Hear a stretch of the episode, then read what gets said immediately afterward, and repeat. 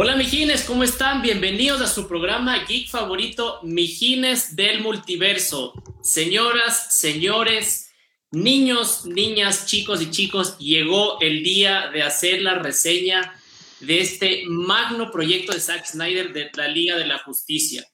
Créanme que los cuatro aquí presentes estamos recontra emocionados, estamos listos para desmenuzar esta película de cuatro horas que nos ha dejado muchísima tela por cortar. No quiero adelantar criterio, vamos a ir hablando poquito a poco, como Luis Fonsi, pasito a pasito, suave, suavecito.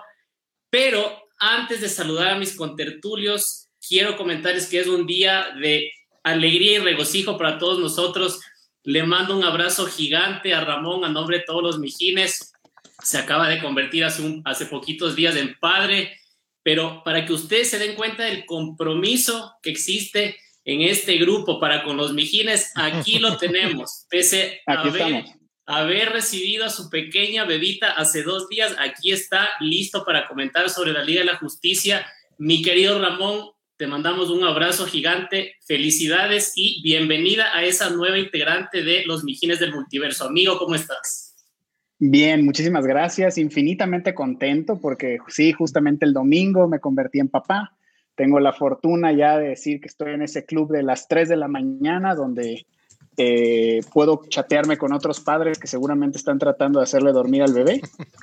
Así que bien, bien, me siento bien, listo. Eh, como dicen, siempre también con el compromiso con los mijines, a pesar de que necesite cambio de pañal, estoy aquí para poder discutir con el banco. Seguramente tengo que replantear mis prioridades. Esa es la lección, muchachos.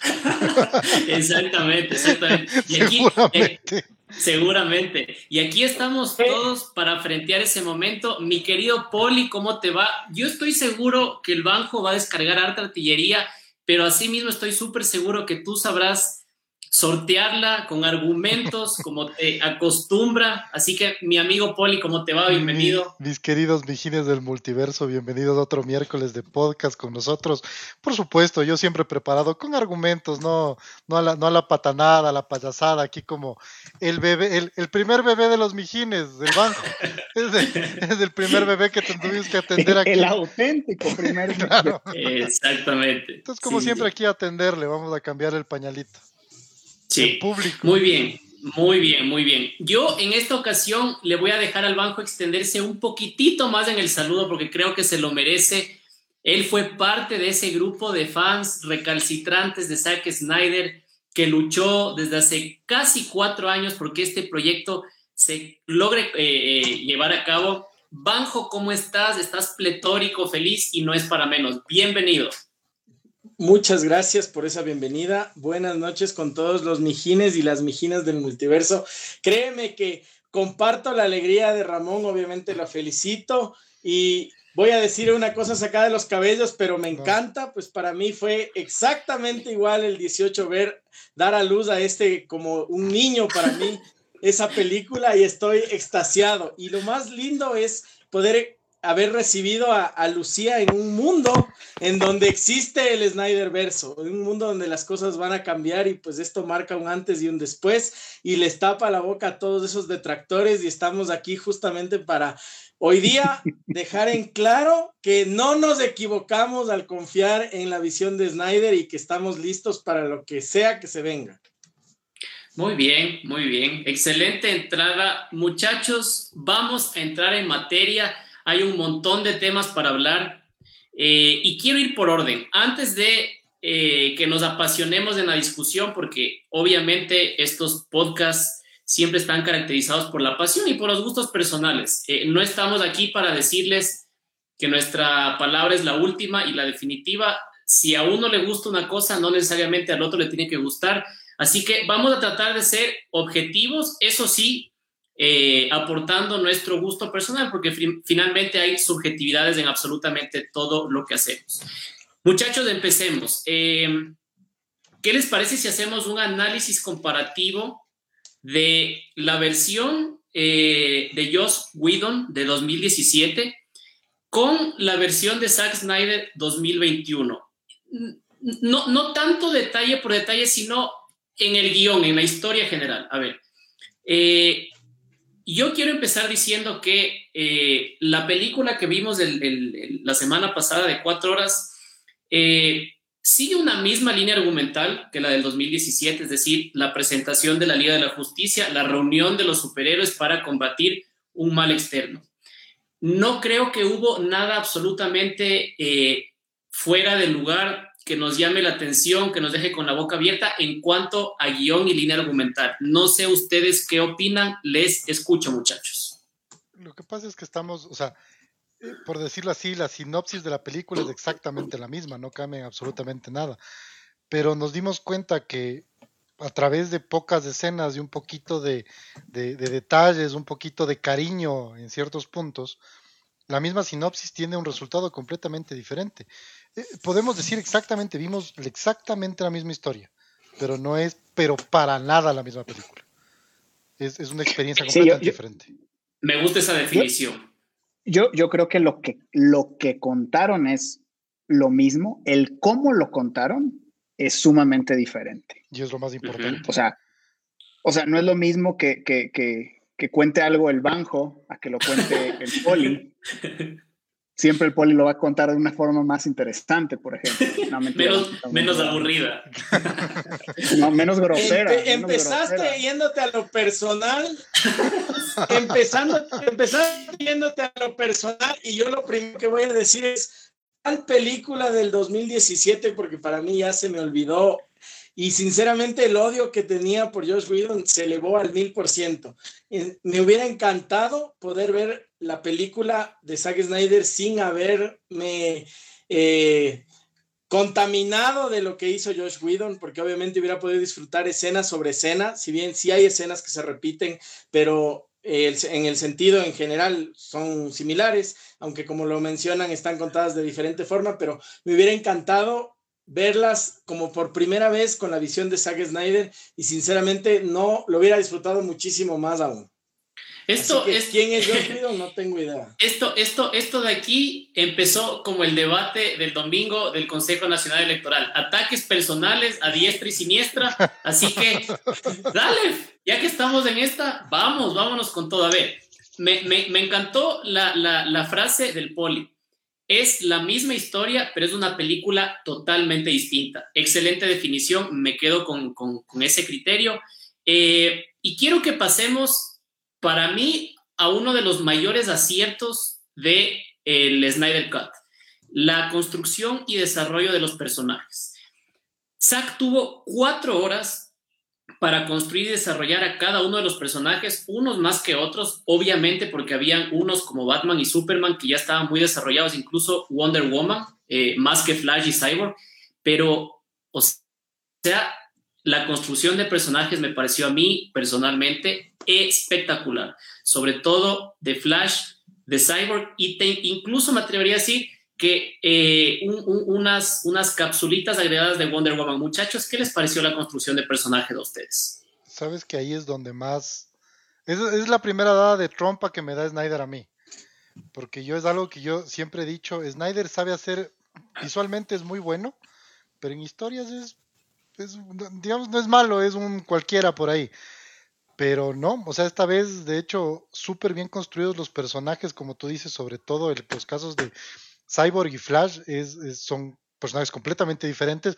En el caso de Cyborg no es que es un personaje completamente diferente, sino que en la película original o en la del 2017, para que no se ofenda el bajo, eh, no existe un personaje. O sea, Cyborg es un man que lo pusieron ahí y dijo, eh, yo creo que tengo que estar con ustedes porque piu piu. Y, eso fue lo que pasó.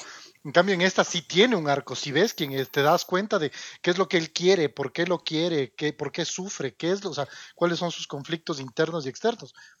A diferencia de lo que ves en la otra. Flash, en cambio, pasa de ser un tipo que cuenta chistes malísimos a, un tipo oh. más natural, a un tipo más, más, más graciosillo, eh, eh, como es, finalmente, o sea, es, ese escape de, toda la seriedad de la Liga de la Justicia, que esta vez funciona perfectamente, por lo menos en mi opinión, y como tú dices, en el caso de Wonder Woman también, porque en la, en, el Wonder, en la película del 2017, no hay razones para Wonder Woman, ella pelea porque tiene poderes, porque ahora es amiga de Batman, ahora tiene más razones, está más metida en, la, en esta onda, es más, es más cruel también. Creo que es algo que también he aprendido ya a lidiar yo. Ya dije, ya, Zack Snyder quiere, quiere que los superiores maten a todos. Ah, ¿Sabes qué? Ya, me, me, vale pito que maten a todos, ya no me importa, ya. Voy a, simplemente a cerrar mi mente y a disfrutar que eso pasó con Wonder Woman y lo mismo con Aquaman, o sea, Aquaman también es un personaje sin nada que hacer ni decir. Pero acá tiene más diálogos, vemos le vemos conversar con Diana, eso me hace entender un poquito más de dónde viene sin haber visto, o sea, pensando que estoy en un, en un mundo donde no, no ha salido Aquaman pero ves que ya está construido un poquito cómo, cómo, cómo viene él, de dónde viene y qué es lo que siente respecto a su gente. Entonces, de, de, por todos lados, mucho mejor construir los personajes. El único personaje que sí me permito decir que nunca me ha gustado de, de esta serie de Zack Snyder es Lois. Lois es una muy buena actriz, pero el personaje es cualquier cosa. A mí nunca pensé, me gustó. Pensé que ibas a decir Lex Luthor. Mm, Ah, bueno, también ese es otro, pero ese salió. Sale Oye, pero, Claro. Pero ¿sabes qué? Pa- ¿Sabes que me gustó mucho más Lex Luthor? ¿Cómo lo presentaron aquí? O sea, lo poquito que salió, me gustó mucho Ah, Lex por Luthor. supuesto. to- Y que era hasta algo que- eso está mejor Me hecho. estoy adelantando, perdón, pero, pero, pero me pareció, o sea, como muy bien mostrado, digamos, ¿no? Yo, yo, yo nada más aportando ahí en el tema del desarrollo de personajes, estoy de acuerdo con lo que dice el Poli, pero también sí creo que hay un tema a considerar, o sea, en cuatro horas de película tenía que... eh, tenía que poder eh, contar algo más, porque básicamente son como dos películas en una, ¿no? Lo cual también demuestra que las cosas no se pueden construir de la noche a la mañana, como lo intentó hacer no Snyder, sino Warner eh, previo al Snyder Cut. Corrigiendo a mi, a mi amigo aquí presente, Ramoncillo. Primero que nada, sigo esperando el comentario de disculpa que ya lo dijo el Poli, ya lo reconoció, que le taparon la boca. Estoy esperando el comentario similar por parte de Ramón que diga que sí le gustó y que va a apoyar a esto que se viene. Todavía no llegamos a no eso. digo si Sinceros, me gustó o siendo, no. siendo sinceros, Calma, siendo calma, sinceros, pueblo. Calma, Siendo sinceros, calma. les recuerdo, les recuerdo que la película que vieron ustedes del Zack Snyder, eh, Justice League, el, el corte de Zack Snyder, es una película que originalmente estaba construida para hacer tres películas y que lo que vieron ustedes fue una película y un cierre, porque obviamente no sabemos qué es lo que va a suceder, si le darán o no la oportunidad de continuar, pero que hubiera podido en dos, tres películas, lo ha demostrado, hacer lo que se formó de otra forma, con otro estilo y muy bien logrado, que lo hicieron en Marvel, haciendo una película individual de introducción de cada uno, y él atreverse a hacerlo de otra forma en base a su visión en una película o en una saga de películas. Pe- pe- Pero ojo, yo, yo más bien voy por ese camino como de saga de películas, no de, no de películas individuales. O sea, y, y hablando un poco de, la situación actual, no de lo que hubiera sido, digamos. Pero para mí, o sea, si, si, si, si Snyder hubiera tenido la oportunidad de decir, ¿sabes qué? Si vas a hacer Justice League, Justice League 1, 2 y 3, o las que hayan sido, me parece interesante la forma en que fue abordando a cada uno de los personajes, donde sí, tenías Man of Steel y tenías Wonder Woman y tenías Batman versus Superman, que digamos te presenta Batman de, eh, con mayor profundidad. Pero en esta película va integrando muy bien eh, a los diferentes personajes que se van añadiendo, ¿no? Inclusive pues dándonos ahí como teasers de personajes que no se desarrollan, por supuesto, que son fanservice o lo que sea, o que a lo mejor podrían funcionar como pieza clave en algún futuro y salen por ahí. Y ese tipo de cosas es algo muy de los cómics. Y aquí voy a decir un, algo, un algo eh, positivo, digamos, algo que a mí me, me, gustó. Muchas veces uno como fanático de películas de este tipo, no sé, tú ves Spider-Man y de repente dices, ah, Peter Parker habló con un científico, ¿no? ¿Qué les hubiera costado que el científico fuera el Connor o que fuera, se llamara Otto Octavius, por ejemplo? ¿Qué les hubiera costado que me dieran ese pequeño teaser, ¿no? Aquí en la de Zack Snyder sí ocurre este tipo de cosas donde dices, a ver, no es relevante para la trama, pero, pero sale, sale, vamos a hablar con spoilers, ¿no? Atom. Claro, sale por, por, ejemplo, exactamente. Sí. O sea, que, que, a lo mejor eh, bajo la tutela o la dirección de, o, de otra persona, hubieran dicho, no, pues es fulanito de tal o ya ni siquiera vuelve a salir y te lo dan, o sea, te dicen, pues es, es Rey. Sí. Entonces, como que dices, ah, o sea, cool, ok, algo, algo hay, o sea, ese, ese tipo de detalles me gustan, me gustaron de la película. Yo, yo quiero acotar lo que ustedes han dicho, eh, tres cosas que en realidad a mí me volaron la cabeza. En primer lugar, no sé si ustedes se fijaron al inicio de la película, una escena que podría ser irrelevante a primera vista, pero es súper profunda. El momento en que Aquaman tiene la primera conversación con Bruce y Aquaman se mete al agua y le dice, no te voy a ayudar, ándate al demonio. Y aparece este coro de, mujeres de la aldea donde Aquaman eh, trabaja, cantándole y como rindiéndole un homenaje me encantó. ¿Por qué me encantó? Porque eso es construcción de personaje. O sea, tú te das cuenta que para esa comunidad específica, Aquaman es una persona muy importante. Me atrevería a decir casi, casi como un dios que les ayuda, les lleva la pesca, o sea, les protege. Y son, son, son bastantes segundos del canto y tú dirías, qué aburrido, hijo de madre, verles cantar a estas personas, pero no, o sea, es construcción del personaje, relevancia, importancia de Aquaman. Segunda cosa, sí, Poli. O sea, tú lo pones de esa manera, me parece interesante porque, ¿sabes que Con Daniela también discutíamos esto, para mí, en cambio, yo, o sea, yo sentí que esta escena se pudo haber volado de entrada con estos pobres manes cantando. Otro Claro, otro que pudieron haberles volado estas manos. Y luego la otra llega y. ¡Ah! El saco, el saco de caldrogo. ¡Mijito! Yo, por Dios, ¿qué está pasando? Sí. Tú hubieras hecho lo mismo y dime que no. No, digo que no lo hubiera. Pero en cambio, ¿sabes que la escena, o sea, justamente esa escena en cambio a mí me sacó full de la película porque me descuadró con la forma en la que, en la que trataban en el, en el bar donde el man más bien está aparentando ser uno más. y, todo el mundo, le, y todo el mundo es, partícipe de esta farsa donde él es uno más. Entonces, el rato que ya, ok, ya no es uno más, ahora le vamos a cantar. Y salen como 40 manes. ¿Dónde estaban estas manes?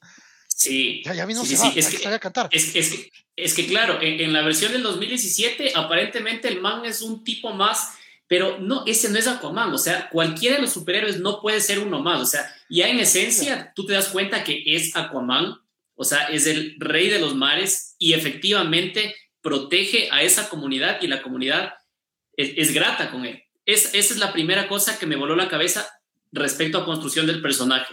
La segunda, yo, yo, yo, también lo entendí así, como que, como que es una, es, es, como esta figura, como esta deidad para ese, para esa aldea, ¿no? o sea, lo,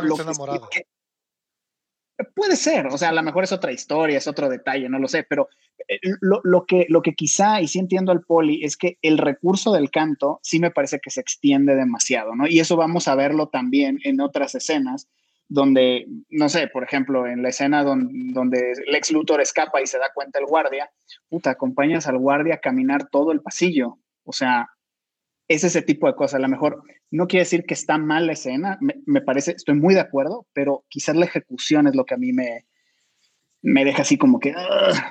Dos, eh, como decía... Eh, el poli respecto de Wonder Woman, ya la ves con una motivación, con un argumento para luchar. La escena de la flecha me pareció alucinante, o sea, otra escena que me voló la cabeza, porque efectivamente hay todo un ritual de por medio de lanzar la flecha, ir a recoger la flecha. Sí, podrás decir, ay, qué coincidencia que justo esa flecha abre la catacumba, bajas y, y ves ahí lo que va a pasar, pero de todas maneras, o sea, si le quieres buscar la quinta pata al gato, ok, te la acepto, pero es hermosísima esa escena de la flecha. Y claro, ya la ves a, Diana con una motivación, eh, con un llamado de Temiskira.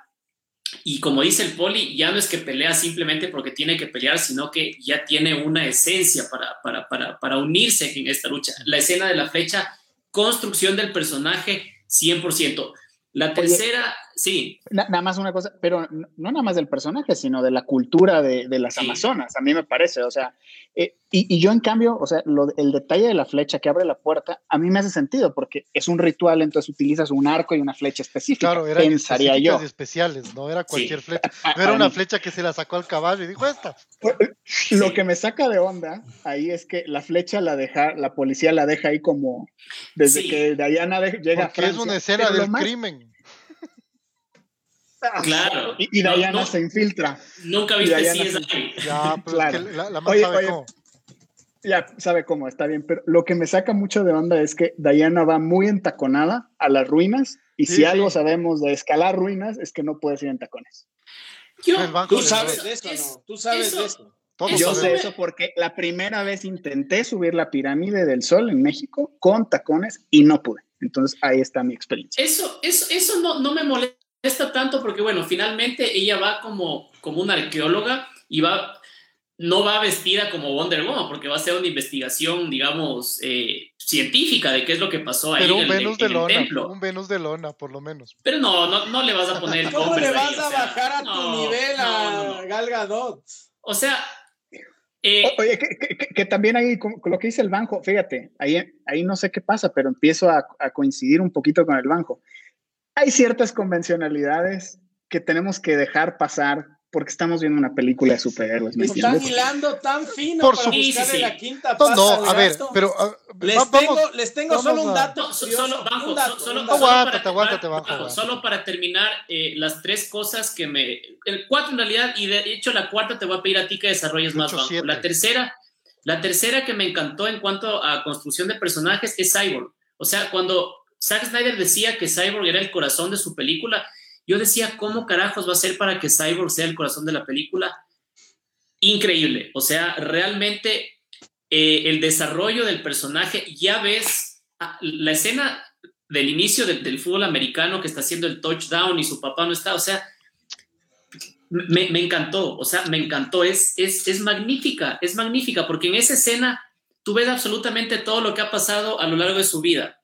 Un muchacho que tenía eh, mucho potencial en el deporte, se ve que tiene un issue terrible con su papá, su papá no está ahí nunca para él, esa es como que la gota que derrama el vaso y acto seguido pierde a su madre en el accidente y él casi, casi es declarado muerto. Y la construcción del personaje como Cyborg, que de hecho es, te diría, el, el, el, miembro de la liga más importante en, en, en, esta versión de Zack Snyder, me pareció alucinante. Y la cuarta abajo, para que la, la desarrolles tú, Flash, me encantó. Yo tenía muchos reparos, al igual que Ramón, entiendo, con el flash de Ezra Miller, pero en esta película el tipo se roba la escena, o sea, tiene chistes que realmente son buenos, los cuenta en el momento indicado, es súper goofy, es, es, es, Flash. Natural, o sea, es natural. Ese es Flash. Pero, Bajo, ahí sí. Pues, Dos, dos, dos cositas poli, poli. que empiece el bajo. No, no, solo es un, eh, dos cositas rapiditas. La primera es que no te saca de las escenas el humor de Flash. Eso es súper interesante. Que eso sí pasa mucho en el 2017. Lo otro es, sí, cuando busco, o sea, y esto va para la gente que nos escucha y para mi querido Banjito. Cuando hablamos de cosas que no nos gustan o cosas que están, no sé qué, por lo menos personalmente estamos hilando fino. No hay mucho que hablar mal, entonces tenemos que ver de dónde sacamos carne para el programa por si acaso. Sí. Banjito sigue. Banjo desarrolla Flash, porque Res yo, creo que, yo creo que en el video que Respecto habías de lo puesto, de Flash, hablas de eso. O sea, respecto de lo de Flash, a mí en lo personal me encantaron todas las escenas. Hay gente que compara un poco cómo se vio la visión de eh, la velocidad o de la super velocidad con, con otros, otras representaciones de, de superhéroes. Puede ser que tenga similitudes, tiene sus diferencias, pero a mí en lo personal me encanta la introducción que tiene, ya lo has comentado, cómo llega él a, hablar, eh, a pedir trabajo, inclusive hasta con el currículum medio roto y cómo salva a Iris y en el, mientras está salvando se guarda la salchicha para los perros, o sea, es increíble, o sea, sinceramente es increíble. Y otra escena que es sensacional, o sea, que supera, cuando dices eso, qué chévere, está bien hecho, y luego tienes la escena de él regresando en el tiempo, que es sensacional porque está avanzando mientras regresa en el tiempo, que eso sí es un concepto totalmente nuevo y fenomenal, o sea, es una forma de demostrar cómo él avanza en el tiempo, no como el tiempo pasa más lento sobre él, sino como él literal regresa en el tiempo, y eso sí. es lo que le diferencia a él de cualquier otro velocista. Y por último, la escena del final, cuando empieza a leer lo que estaba orgulloso su papá o todo esto, y sonríe y tú le ves toda la naturalidad que es o sea, tú le ves y simplemente sonríes con él y dices, lo logramos, o sea, yo estoy extremadamente contento. Y antes de cerrar, solamente un pequeño guiño, eh, dentro de lo que sería Wonder Woman 2 y el corte que le dieron, la finalidad que le dieron, justamente fue porque no había el gusto de que Wonder Woman decapite a su enemigo y por eso fue que cambiaron el final que vieron ustedes en el corte que salió en el cine de Patty Jenkins, porque originalmente ella se iba a enfrentar a un dios nuevamente y tenía que usar un recurso distinto que esta vez sí era volarle la cabeza para acabar con la maldad de él. Y mucha gente obviamente eso no está preparada, no le gusta, no es la visión, pero Wonder Woman es así en algunas de las versiones. Yo, yo quiero pedirle a Ramón dos cosas. Eh, ¿Qué te pareció la construcción y desarrollo de personajes en general? Y si algo te llamó en particular la atención o no te gustó. Y la segunda, luego de eso, ayúdanos con los mensajes porque la gente está prendidísima. Oye, em, sobre lo de Wonder Woman, a mí a nivel personal no me gusta esa decisión de que avienta a la gente y solo se ve el splat de, sangre, En, la, pared. sobre todo cuando, o sea, porque porque no dudo que Wonder Woman lo haga, ojo, ¿no? O sea, para mí es un personaje, al que haga ella eso, en algunas versiones de Wonder Woman, no está fuera de personaje. Está fuera de personaje porque no, no lo haría frente a una niña o a frente a niños, por ejemplo. Que eso es lo que, ese es como el detalle para mí en este caso. Pero igual que como dice el Poli, es algo que yo he aprendido a lidiar con esa versión de, de, Snyder. Eh, tengo que tengo que reconocer, tengo que reconocer que, que en esta película Batman no mata. Entonces, eso ya es algo así, o sea, no mata humanos, a eso me refiero, no mata humanos porque sí mata a los Parademons, ¿no? Eso ya es así como que, bien. Y sobre la decapitación de, de Wonder Woman, sí la realiza, pues al final es la que termina rematando a, a Steppenwolf, ¿no? Entonces, insisto, eh, no me parece que está fuera de personaje en esa situación. Solo cuando hay niños es lo que me causa así como mucho shock, porque eso sí no haría Diana. Eso lo hace Snyder. Tiene un minuto para salvarles, tiene un minuto para salvarles. Cabezas por todos lados, estoy de acuerdo, estoy de acuerdo, pero si puede ir andando en tacones a las ruinas, puede darse el tiempo, eh, vamos, vamos, vamos. Ahora, es, mi opinión, es mi opinión. Sí, sí. Sí, vamos, antes, antes de, que el banjo entre polémica, déjale terminar Ramón, que tiene mucho que decir todavía. Por favor. Eh, por otro lado, Flash, a mí Flash, debo decir, o sea, para mí, más, más que la versión original o esta, a mí Ezra Miller en ese papel, o sea, es un regalo, en verdad. O sea, el tipo, como lo dije en el otro programa, se dio el tiempo, la humildad de salir en la serie de televisión de Flash. O sea, es alguien comprometido con la causa. Sí. O sea, a mí, a mí me parece sensacional lo, lo, que nos da Ezra Miller con, con Flash en general. Quiero ver una película de Flash, sí, salga él, salga con Cyborg, salga con un Batman de Michael Keaton, como sea, sí lo quiero ver. Tiene chistes que a lo mejor a gente no le gustaron mucho, a otra gente sí les gustó. En general, para mí ese, ese, ese dude es Flash, es un muy buen Flash. Y una cosa más, nada más creo que había el riesgo de esa, y creo que se va a comparar con la escena de, la de Flash donde rescata a Iris versus la de Quicksilver en cualquiera de las de Quicksilver en X-Men. X-Men, eh, lo que a mí me gusta es que yo creo que ahí sí fue, fue inteligente Snyder porque dijo, a ver, no me voy a pelear en que haga exactamente lo mismo, porque se maneja diferente. O sea, sí, se mueve rápido y ahí está cámara, pero como que siento que las leyes que aplican para cada uno son un poco diferentes e inclusive la representación de la Speed Force tampoco se compara con la serie de televisión, o sea, y, y, lo que decíamos, a pesar de que a mí en lo particular no me gusta para nada el corrido como de patinaje en hielo, lo que me suena, lo que me suena muy lógico y lo que yo alcanzo a entender es como es como si él estuviera nadando, por así decir, como, como siendo parte de ese, como si fuera una medusa en el agua, ahí, no necesariamente está corriendo, está como, como navegando, por así decir, en, está oscilando. Me, gustó también ese término, está nadando en el tejido temporoespacial que descubrió Einstein en su teoría de la relatividad. Me encanta, bien carajo, bien. Vaya, patente la frase. A mí es como... Bien, o sea, a, a, mí me gusta, me gusta eso porque claro, para mí era como, híjole, ¿y qué van a hacer con Flash? Fue diferente, o sea, sí fue diferente. Pero sabes una cosa, esta escena donde le salva a la, Iris, debe ser fácilmente una de las escenas más raras que he visto en una película. Y de alguna manera no me dejó de, o sea, me, me encantó. Porque es rarísima, es rarísima, es rarísima. Pero todo lo que pasó me gustó. ¿Cómo rompe los zapatos cuando se gira para correr a toda velocidad? Eso es muy bueno. El vidrio me gustó más. Lo del vidrio me gustó más. El CGI falla un poquito, sobre todo cuando te pasan la, la, semilla. Pues. Sí, sí, sí. Sí, falla, falla un pelín, pero como dice el poli, o sea, es tan bien hecha la construcción de esa historia que ese, sí, es, es, ese CGI medio turrito pasa. Es decir, no, no, no, no lo. no, no, lo pones así como un argumento súper, súper en contra. Ramón, ayúdanos con los comentarios antes de que se me olvide, porque hay, hay algunos súper interesantes. Sí, voy a empezar a leer algunos. Eh, por ahí Daniela Moscoso nos dice la pelea final y la de la Mujer Maravilla, súper bien. Patricio Montenegro nos dice, es mejor que la de Whedon, pero también tiene grandes fallos que me sacaron de la trama. de acuerdo, no es una película perfecta. Por ahí dice, ¿alguien más notó a Bizarro en la nave kryptoniana? No, yo no lo noté. Por ahí mucha gente pone hashtag eh, release the Snyderverse. Eh, Ahí una chica manda saludos a Esteban. ¿Quién es Esteban de los Mijines? No lo sé.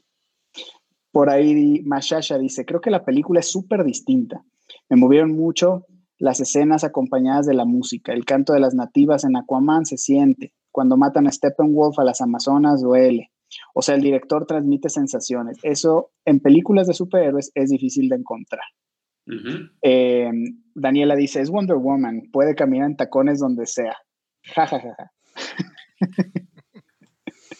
Dani tiene una risa mucho más hermosa que la mía. ¿eh? No, es broma. Y contagiosa, y contagiosa. Y contagiosa. Y por ahí dice, perdón la ignorancia, los Thundercats tienen tela que cortar, es decir, vale como para dedicar algún día su tiempo, chicos. Por supuesto, yo creo que en algún momento podemos hablar de los Thundercats. Yo amo los Thundercats, em, los Thundercats. Sí, totalmente. Por ahí dice, además vi un Batman más positivo sí, más positivo el Batman. Ya, lo, ya hablaremos de Batman más adelante. Em, la escena de Flash cuando retrocede en el tiempo le dan la razón a, a, Banjo, ¿no? Súper buena, me sorprendieron. Em, dicen que en esa escena no se le ve tan ridículo la corrida de Flash. En efecto, creo que es el contexto que le ayuda bastante. Eh, lo que sí no cambió fue cuando eh, Batman le da una grabación de la cámara de seguridad del supermercado impreso en vez de mostrarle el video. Sí, Batman con tanto dinero y todavía es medio análogo, imprime. Se dio el tiempo de que Alfred lo imprimiera. En impresora de tinta continua, así súper vieja. Nada, ¿qué? En, la, Epson, weón. Matricial. claro, en la, matricial. ¿Qué querían entonces? ¿Un Tony Stark con un mira, mira, mira, mira, este emoji eres tú, Flash. Eh, eh, no sé si viste los últimos, los últimos dos comentarios, uno que dice de a Steppenwolf. Justo, o sea, lo leo yo porque. porque eh, lo que dice Julay Mantilla. Sí. Eh, la mm. redención del villano, o sea, eh, no se compara en nada con, lo, con el primero. este que alguna vez les dije a los vigines que parece el gerente malvado del banco que no te da el préstamo en una película de tragicomedia. es, es, horrible y aparte, cero motivaciones, cero nada. llegaba y cogía las cajas y dijo, Mother, Mother. Mother, ¿qué? imbécil? Habla, dime algo. Era súper genérico. Era súper genérico, igual que el Ah, mira, a este le pasaron cosas. Se trató de ir contra Darkseid, está, está fuera del favor de, de, de, su planeta y ahora está tratando de redimirse conquistando la Tierra. ¿Entiendes más? ¿Entiendes qué pasa? ¿Sabes por qué está triste? ¿Por qué tiene esos ojitos de cachorrito degollado? todo tiene sentido. Y, ahorita, y ahorita que Julay Mantilla nos, nos, nos, nos lance el centro, hagamos el gol. Hablemos de la construcción de los villanos. Eh, Poli, ¿qué te pareció a ti esta trilogía entre Darkseid comunicándole cosas a Steppenwolf a través de Disa? Eh, como dices tú, claro, ya no es solo Steppenwolf hablando con las cajas madres y no entiendes por qué carajos habla con las cajas madres y crees que esa es su motivación. Ahora ya sabes mucho más. Te escuchamos, amigo. Yo aquí voy, voy, a, voy acotar una cosita que es parte de unas cosas que no me gustaron de la película, que es, sí, o sea, está perfectamente hecho ahora el arco de, de, de Steppenwolf, como les decía. Eh, ahora vemos cuáles son, cuáles, cuáles son las razones de lo que está haciendo, qué es lo que hacen las cajas, para qué sirven, por qué las busca, en qué orden, cómo las encuentra. No es que si, ah, ve, de ley está ahí y va y se teletransporta como Goku. O sea, hay todo, o sea, una capacidad de todo lo que él hace, cómo se comporta él con los paradigmas y cómo se comporta él cuando habla con Desad. O sea, te das cuenta de, de que no es un, o sea, no es un tipo plano que toca una sola nota de principio, o sea, desde el principio que, que, aparece de la nada hasta que por fin, hasta que por fin se va, porque en la original no muere, no lo matan. eh, pero una, un detallito que sí, y esto creo que es parte de la edición de la película, yo me arriesgo a decir sin saber nada, que esto tiene que ver mucho con que Snyder sacó todo lo que tenía, o sea, dijo todo, o sea, yo grabé cuatro, seguramente tal vez cuatro horas y media de la película, van a verlas, todas las todo lo que grabé. No necesitaba haber visto, haberle visto a Steppenwolf hablar con Desat tres veces diferentes para que le diga lo mismo. La primera vez que le habla y le dice, sí, tengo una caja, los paradigmas están buscando las cajas. Luego tiene dos cajas y vuelve a hablar con Desad y le dice, tengo dos cajas, los paradigmas están buscando la última caja. Esa conversación pudieron haberla quitado. Y, la, y ya cuando habla finalmente con, con, con Darkseid, que eso sí me pareció súper interesante y súper importante y súper ridículo no haberlo sacado en la original, ¿en dónde cabe eso? Pero, pero como les decía, o sea, está súper bien construido el personaje. Lo único es que sí, las, las, escenas con el de Sad tal vez pudieron haberse, haberse cortado, porque muchas veces decía lo mismo una y otra vez. Entonces, ahí sí me Nunca has tenido un jefe que te llame, te llame y te llame insistentemente para que entregue Yo esta discusión ya tuve contigo sobre lo que es la vida real y lo que es la película. Claro que sí, pero en la película me vas, me, me cortas las partes que ya vi, hasta las repetitivas. A ver, Ramón, o sea, Ramón, yo, construcción de los cuatro, villanos. Cuatro horas y me faltó tiempo.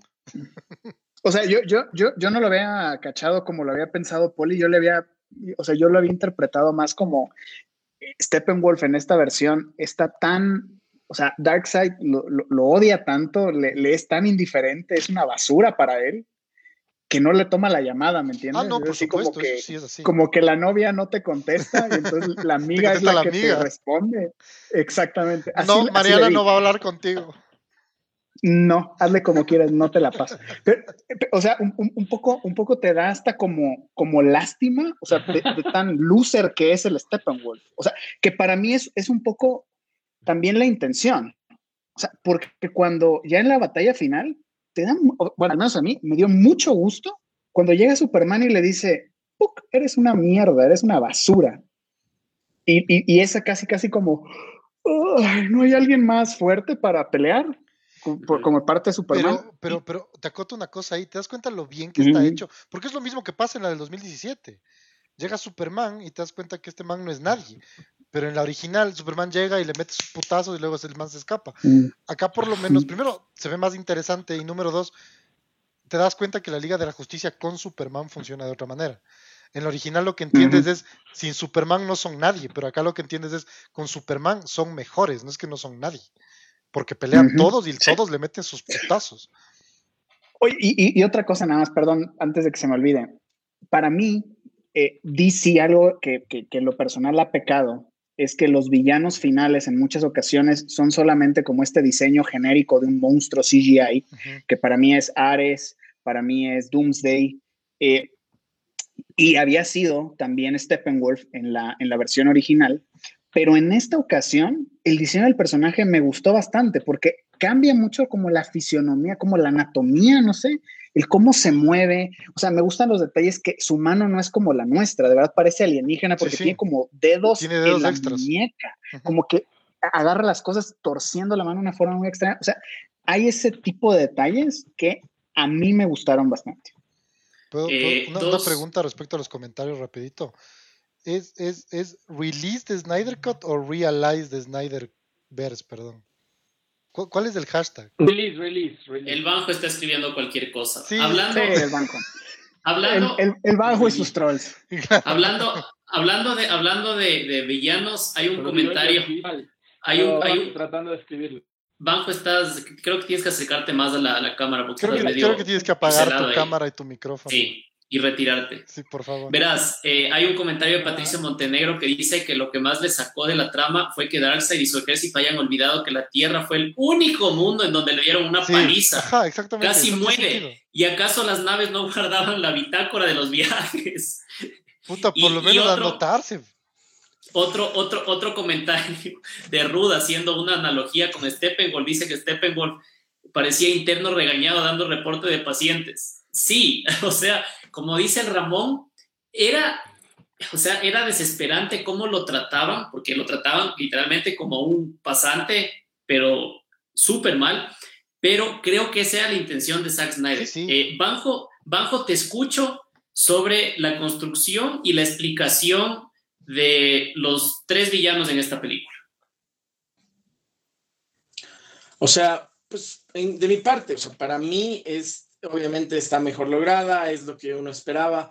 Sinceramente, eh, al menos de lo que se logró ver, pues porque obviamente, como insisto, se le dio un cierre en este caso, porque no se sabe lo que va a suceder, probablemente sea la única la película que veamos de la Liga de la Justicia de Zack Snyder.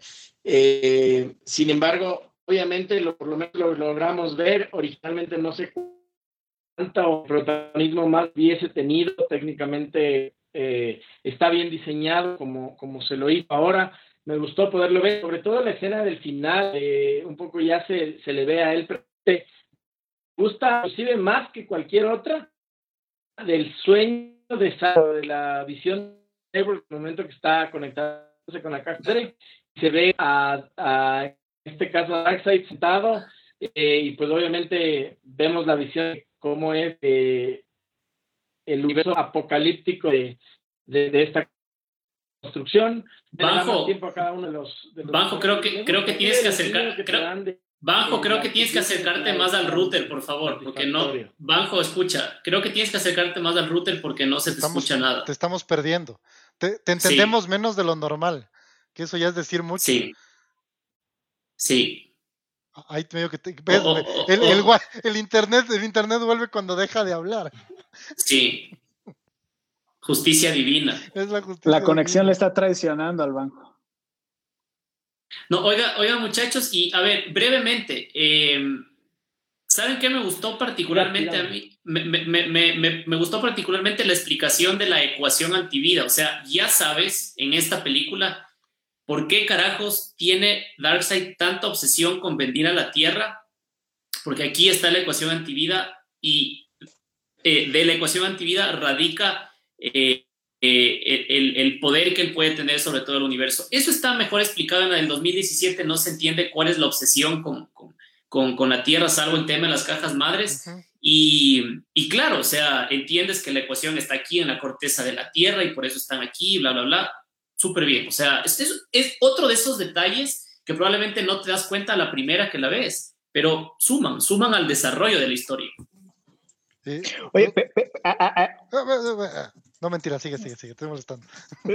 No, lo, lo, lo, que decía es que para, para, mí ahí sí hay como una, como, ¿cómo decir? Como una inconsistencia, porque, o sea, como que cuando Steppenwolf va y la descubre, es como, ay, encontré la ecuación. No, pues es que Darkseid ya sabía, o sea, Darkseid ya sabía y no había podido venir de nuevo a la Tierra porque se sentía triste, humillado, lo que sea. Aquí hay un, hay, un detalle que, que, nos, dice, nos dice Pablo del Castillo, que el que sale al, o sea, que cuando llega a la Tierra la primera vez no es Darkseid, es Uxas.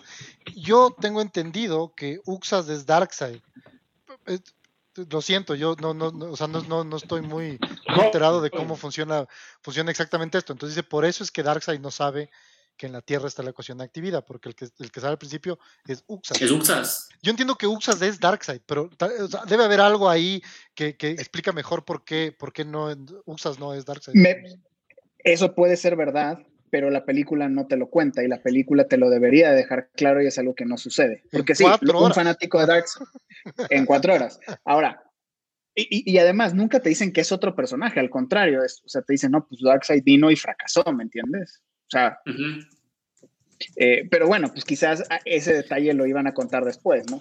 Bajo, ¿puedes por favor poner atención a la cámara? ¿Sabes qué? Este, este, este creo que está chateando con Zack Snyder y por eso está chupándose el internet y por eso se corta la, la, la, la, señal de Deja de streamear Netflix, es, es, gacha, este, es el, este es el programa para que este tipo se luzca, está viendo al otro lado, está tecleteando por ahí yo que sé qué cosa y no se le entiende absolutamente nada. ¿Sabes qué es lo peor? Está, está viendo The Falcon and the Winter Soldier no, o se la temporada Luis Miguel.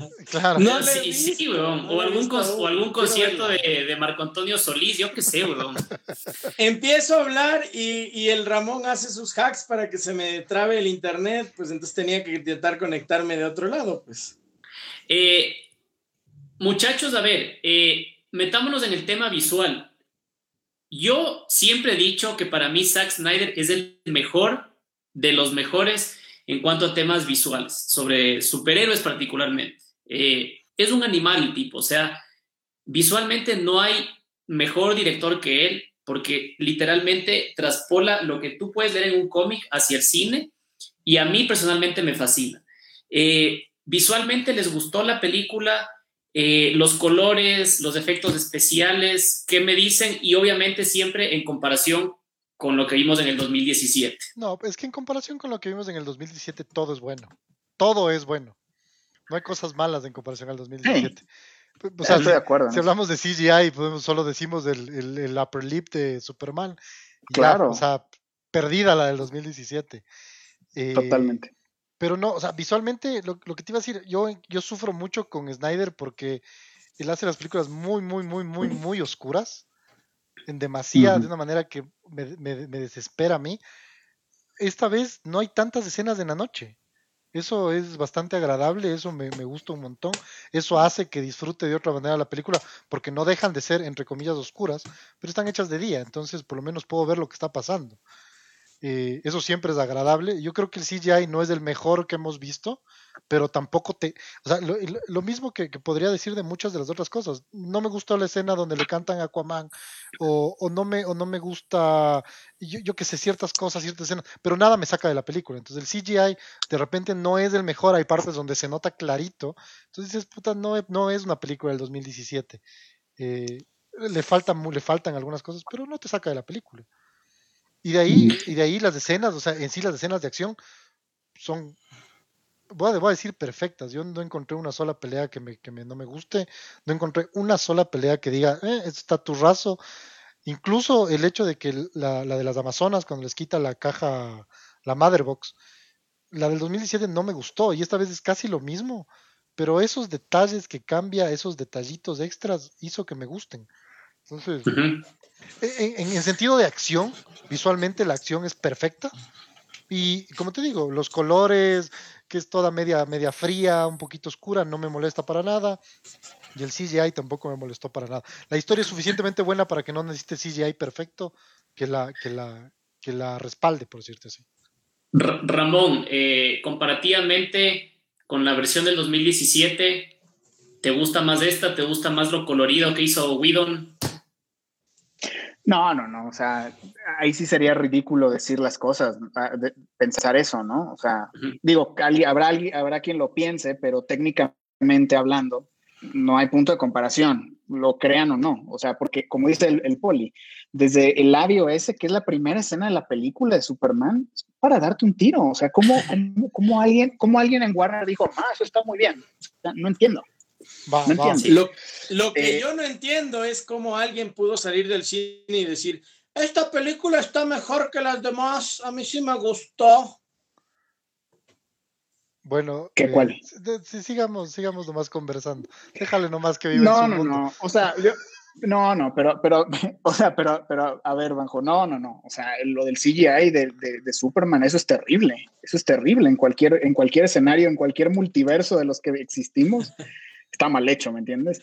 Eh, a ver, yo, yo sí creo que Zack Snyder, eh, como dice el Doty, tiene, tiene como este, este don eh, que lo, lo, vimos en películas que no me gustan realmente, pero tienen escenas que sí me gustan, como la de Batman vs. Superman. No te puedo decir que es una de mis películas favoritas porque no lo es, o Man of Steel no es de mis películas favoritas, pero tienen escenas que auténticamente me gustan muchísimo. Por ejemplo, Watchmen, que, que, incluso tiene escenas que digo, mm, esa escena se sale como del contexto de Watchmen, como la de la cárcel, pero me gusta porque se ve bien la escena, ¿me entiendes? O sea, me la vende y digo, la compro, ¿no? Eh, creo que acá ocurre eso. Eh, también creo que abusa demasiado del tema de la cámara lenta, ¿no?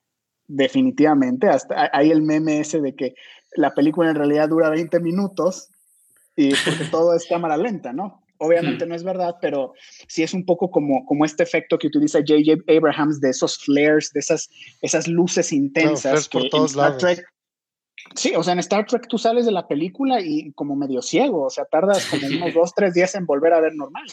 Eh, y, y, por ejemplo, algo, nada más una última cosa sobre los efectos especiales de Zack Snyder.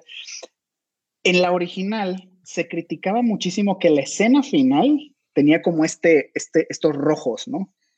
Horrible. Porque había este campo de fuerza. Yo creo que Zack Snyder, a propósito en esta película, una de las primeras cosas que hace es, voy a derribar esa torre. O sea, para mí ese es un simbolismo a nivel personal de Zack Snyder, diciéndole como, chinga tu madre, Joss, Joss Whedon, ¿no? Sí. Y es lo primero que hace Batman.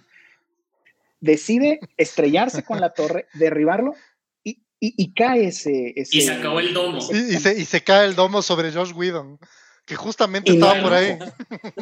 Y no hay ojo. Y, era, y, era, y resulta que era el romo de WandaVision, el, do, el domo de WandaVision. no, no, y, y me parece muy bien porque Ah, pero... Perdón, a nivel como de analogía, ¿no? O sea, así lo, como que yo sé, yo, yo, yo le, yo, yo, dije, esa escena se me hace que es un poco para darle en la torre a Joss Whedon, para mí. Yo, yo, yo aquí debo decir una cosa respecto del aspecto visual. A ver, ustedes saben que tanto al Banjo como a mí nos encanta Zack Snyder, nos encantan sus películas, somos defensores, él más férreo que yo, pero defensores al fin y al cabo. Pero si hay una cosa que decir, a ver, Zack Snyder tiene la característica de meter escenas en sus películas que, como dice el Ramón, te pueden sacar un poquito de la versión de los cómics o, te lo digo yo, no aportan en absolutamente nada al arco argumental de la historia, pero son escenas para decir, puta madre, soy Zack Snyder, soy un duro y esta es mi impronta. O sea, eso es Zack Snyder. Entonces, tenemos que acostumbrarnos a que en las películas de Zack Snyder, Zack Snyder mete escenas para decir, aquí está el jefe, esto hago yo, así no le aporte absolutamente nada a la película. O sea, ver a Batman parado en un tanque sin ningún sentido. No, pero, puede, pero puede eso yo... de quicio, pero es, es, Pero- es, pero- digamos, es, es la impronta de este tipo. Y solo para terminar, Ujú. le dieron cuatro horas de película, el tipo está desatado en, en el, en el Snyder Code, o sea, es Zack Snyder a tiempo completo. Claro, porque no le Para dejan sacarle para nada. mal. Claro. Para bien y exactamente, para mal, o sea, el slow motion te puede parecer exagerado, a mí me fascina, me encanta, pero es un tema de subjetividad, o sea, Pero- puede que una persona técnicamente te diga, ¿para qué le haces todo en slow motion? Pero, pero es que se me hace No, como, no. Ma- como Michael Bay, así Lo de que que hagamos que- explotar cosas. No, no, lo que pasa es que, a ver, no, no, está bien que, que tenga su impronta. Entonces, pero ya, o sea, hablemos de, de, de, de, de cuándo, o sea, cuándo mucho es demasiado. Entonces, yo no necesito ¿Cuándo ver a? Lois caminando con los con el café en slow motion. Sí, las escenas de pelea, sí, por favor. O sea, sí, porque veo, veo, veo el comentario de alguien que decía, no, pues es que cómo vas a mostrar a Flash sin cámara lenta. O sea, sí es verdad, necesitas echarle un poquito de cámara lenta para que se lo vea.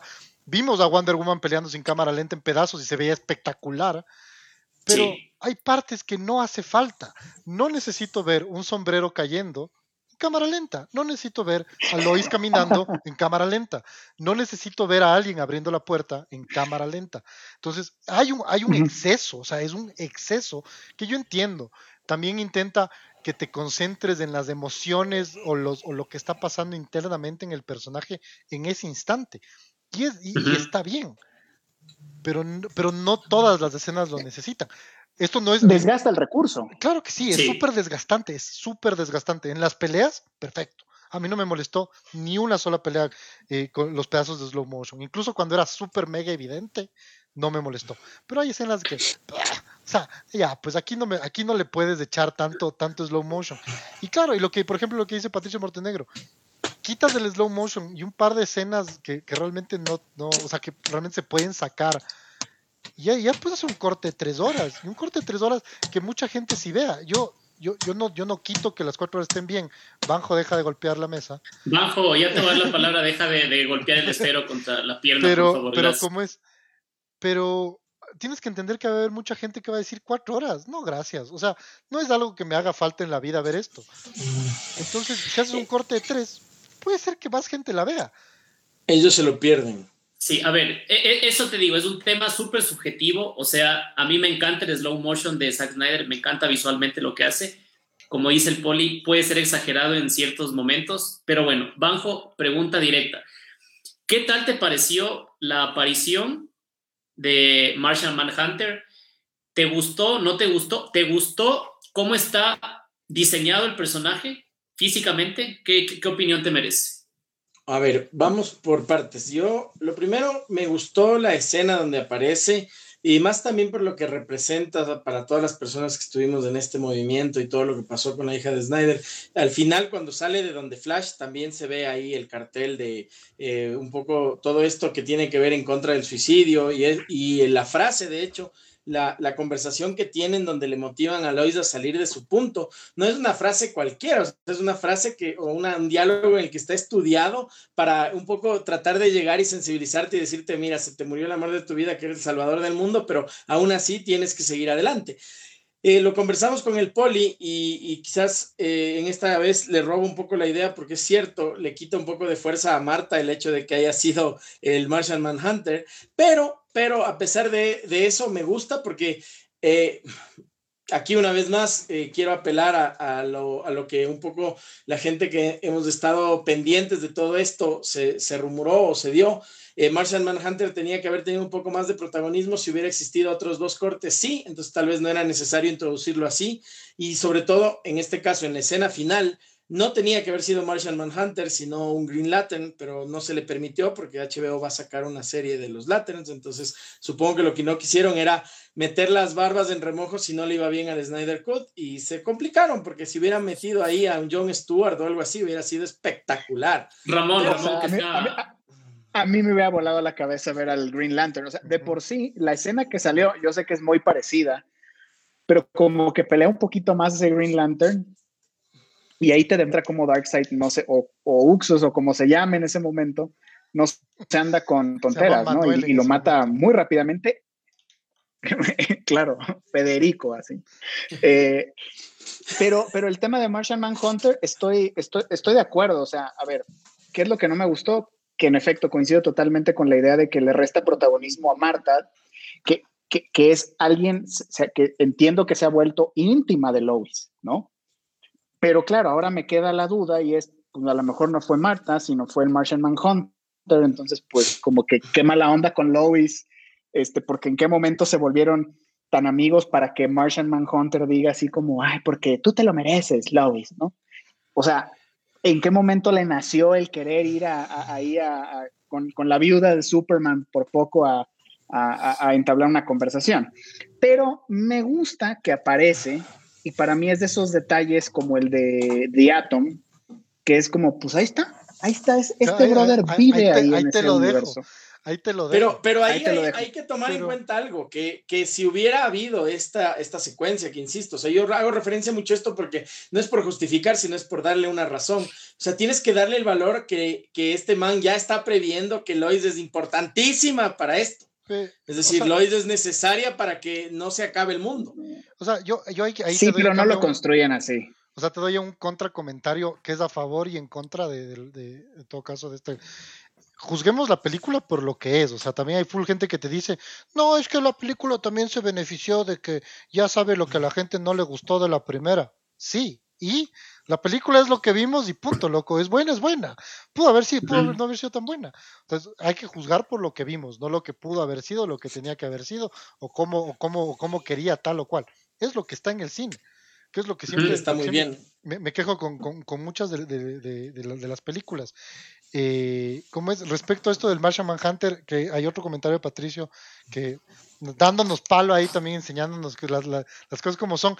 Tiene razón en esto que dice que es súper raro que Bruce lo tome tan a la, así tan, tan deportivamente ver un marciano verde volando enfrente de su casa cuando la última vez que vio un ser extraterrestre volar quiso, o sea, se volvió loco y dijo, tengo que matarlo. Y se equivocó. Y estaba paranoico. Pero lo que tienes que tomar en cuenta es que ya le vale pito. Ya, te cambiaron, pues ya te cambiaron de ya, ya le vale pito todo. Claro, o sea, es, es, es, como cuando a Pedro Picapiera se le aparece Gazú, o sea, ah, cualquier cosa. Y claro. Uno más. Uno más. Uno más. Sí. En verdad, es, pero, o sea, pero eso, sí es Buena analogía. Llega, dice, disculpa, ¿y vos quién eres? ¿Vienes traes del globo? No, o sea, sí estuvo súper raro, pero la verdad es que fue como que. O sea, ya el man ya, ha visto tantas cosas. Vio un montón de aliens a través de un hueco. Ah, cierto. Que le estaban viendo. Ah, no, yo no sé. Si... Ah, no, él no estuvo ahí, estaba colgadito así como. Sí, no, estaba. bajó, bajó, No, no, sí estaba, bajó. Estaba ahí abajo. Estaba ahí colgado así. Sí. dijo, ves. por eso, por eso, por eso fue que Darkseid no salió, porque lo vio y dijo, no, aquí me O sea, entiendo, entiendo lo que nos quiere decir Patricio, pero por, o sea, quisiera yo eh, mm, buscarle un argumento en contra, y es decir, que cuando, cuando Bruce ve a Superman por primera vez en Batman vs. Superman, lo ve dándose con, con Zod de puñetes, rompiendo todos los edificios habidos y por haber, y es muy diferente a la presentación de un pequeño Gazú, en este caso Martian Manhunter, que se, que se le acerca eh, todo bonachón y, en son de paz, como el señor Burns cuando recibe sus, sus tratamientos de, nocturnos, que le dice, Bruce, eh, aquí estoy, vamos a, e, e, esto no se ha terminado, y bla, bla. O sea, sí creo que hay una diferencia. y no creo que, no creo que habría que satanizar tanto. oye, básicamente, básicamente el Martian Manhunter llega, hola, buenas, me llamo Martian Manhunter para servirle a usted y a Dios. oye, eso es, otra, es, otra, cosa. O sea, el man llega y le dice, ¿y, vos cómo te llamas? O sea, ¿tienes nombre? ¿Cómo te llama tu mamá? No, a mí me dicen el marciano cazahombres. y luego se va volando. Se va volando. Y el, Bruce, regresa a dormir. Oye, pero espera. Hijo de puta, ¿sabes, ¿sabes Superman, güey. Pero ¿sabes qué otra cosa hace? Cuando se va elevando, como que se da una vueltecita así, soy el marciano cazahombres. Y digo, perfecto, pero el, el, Bruce ha de haber dicho así como, uno más. a mí, a, mí, a mí personalmente sí me gustó la presentación de Martian Manhunter. Eh, lo que no me gustó, y estoy totalmente de acuerdo con ustedes dos, eh, Ramón y Poli, que me dio mucha pena que una escena tan profunda y tan linda entre Marta y Lois se convierta en, una charada porque finalmente es el Martian Manhunter. O sea, eso no me gustó, pero no es algo que me quitó el sueño, no es algo por lo que le bajaría la calificación a la película. Como dice el Poli, la película es tan buena y hay cositas en las que tienes que hilar fino para encontrarle defectos, porque finalmente así es esto, ¿no? Yo, por ejemplo, esa escena a mí, a mí sí me golpeó mucho porque es tan bien escrita la escena o sea, y, y, y, volviéndonos al 2017, comparada con, con, la escena del 2017, que es tan turra, es tan, tan turra.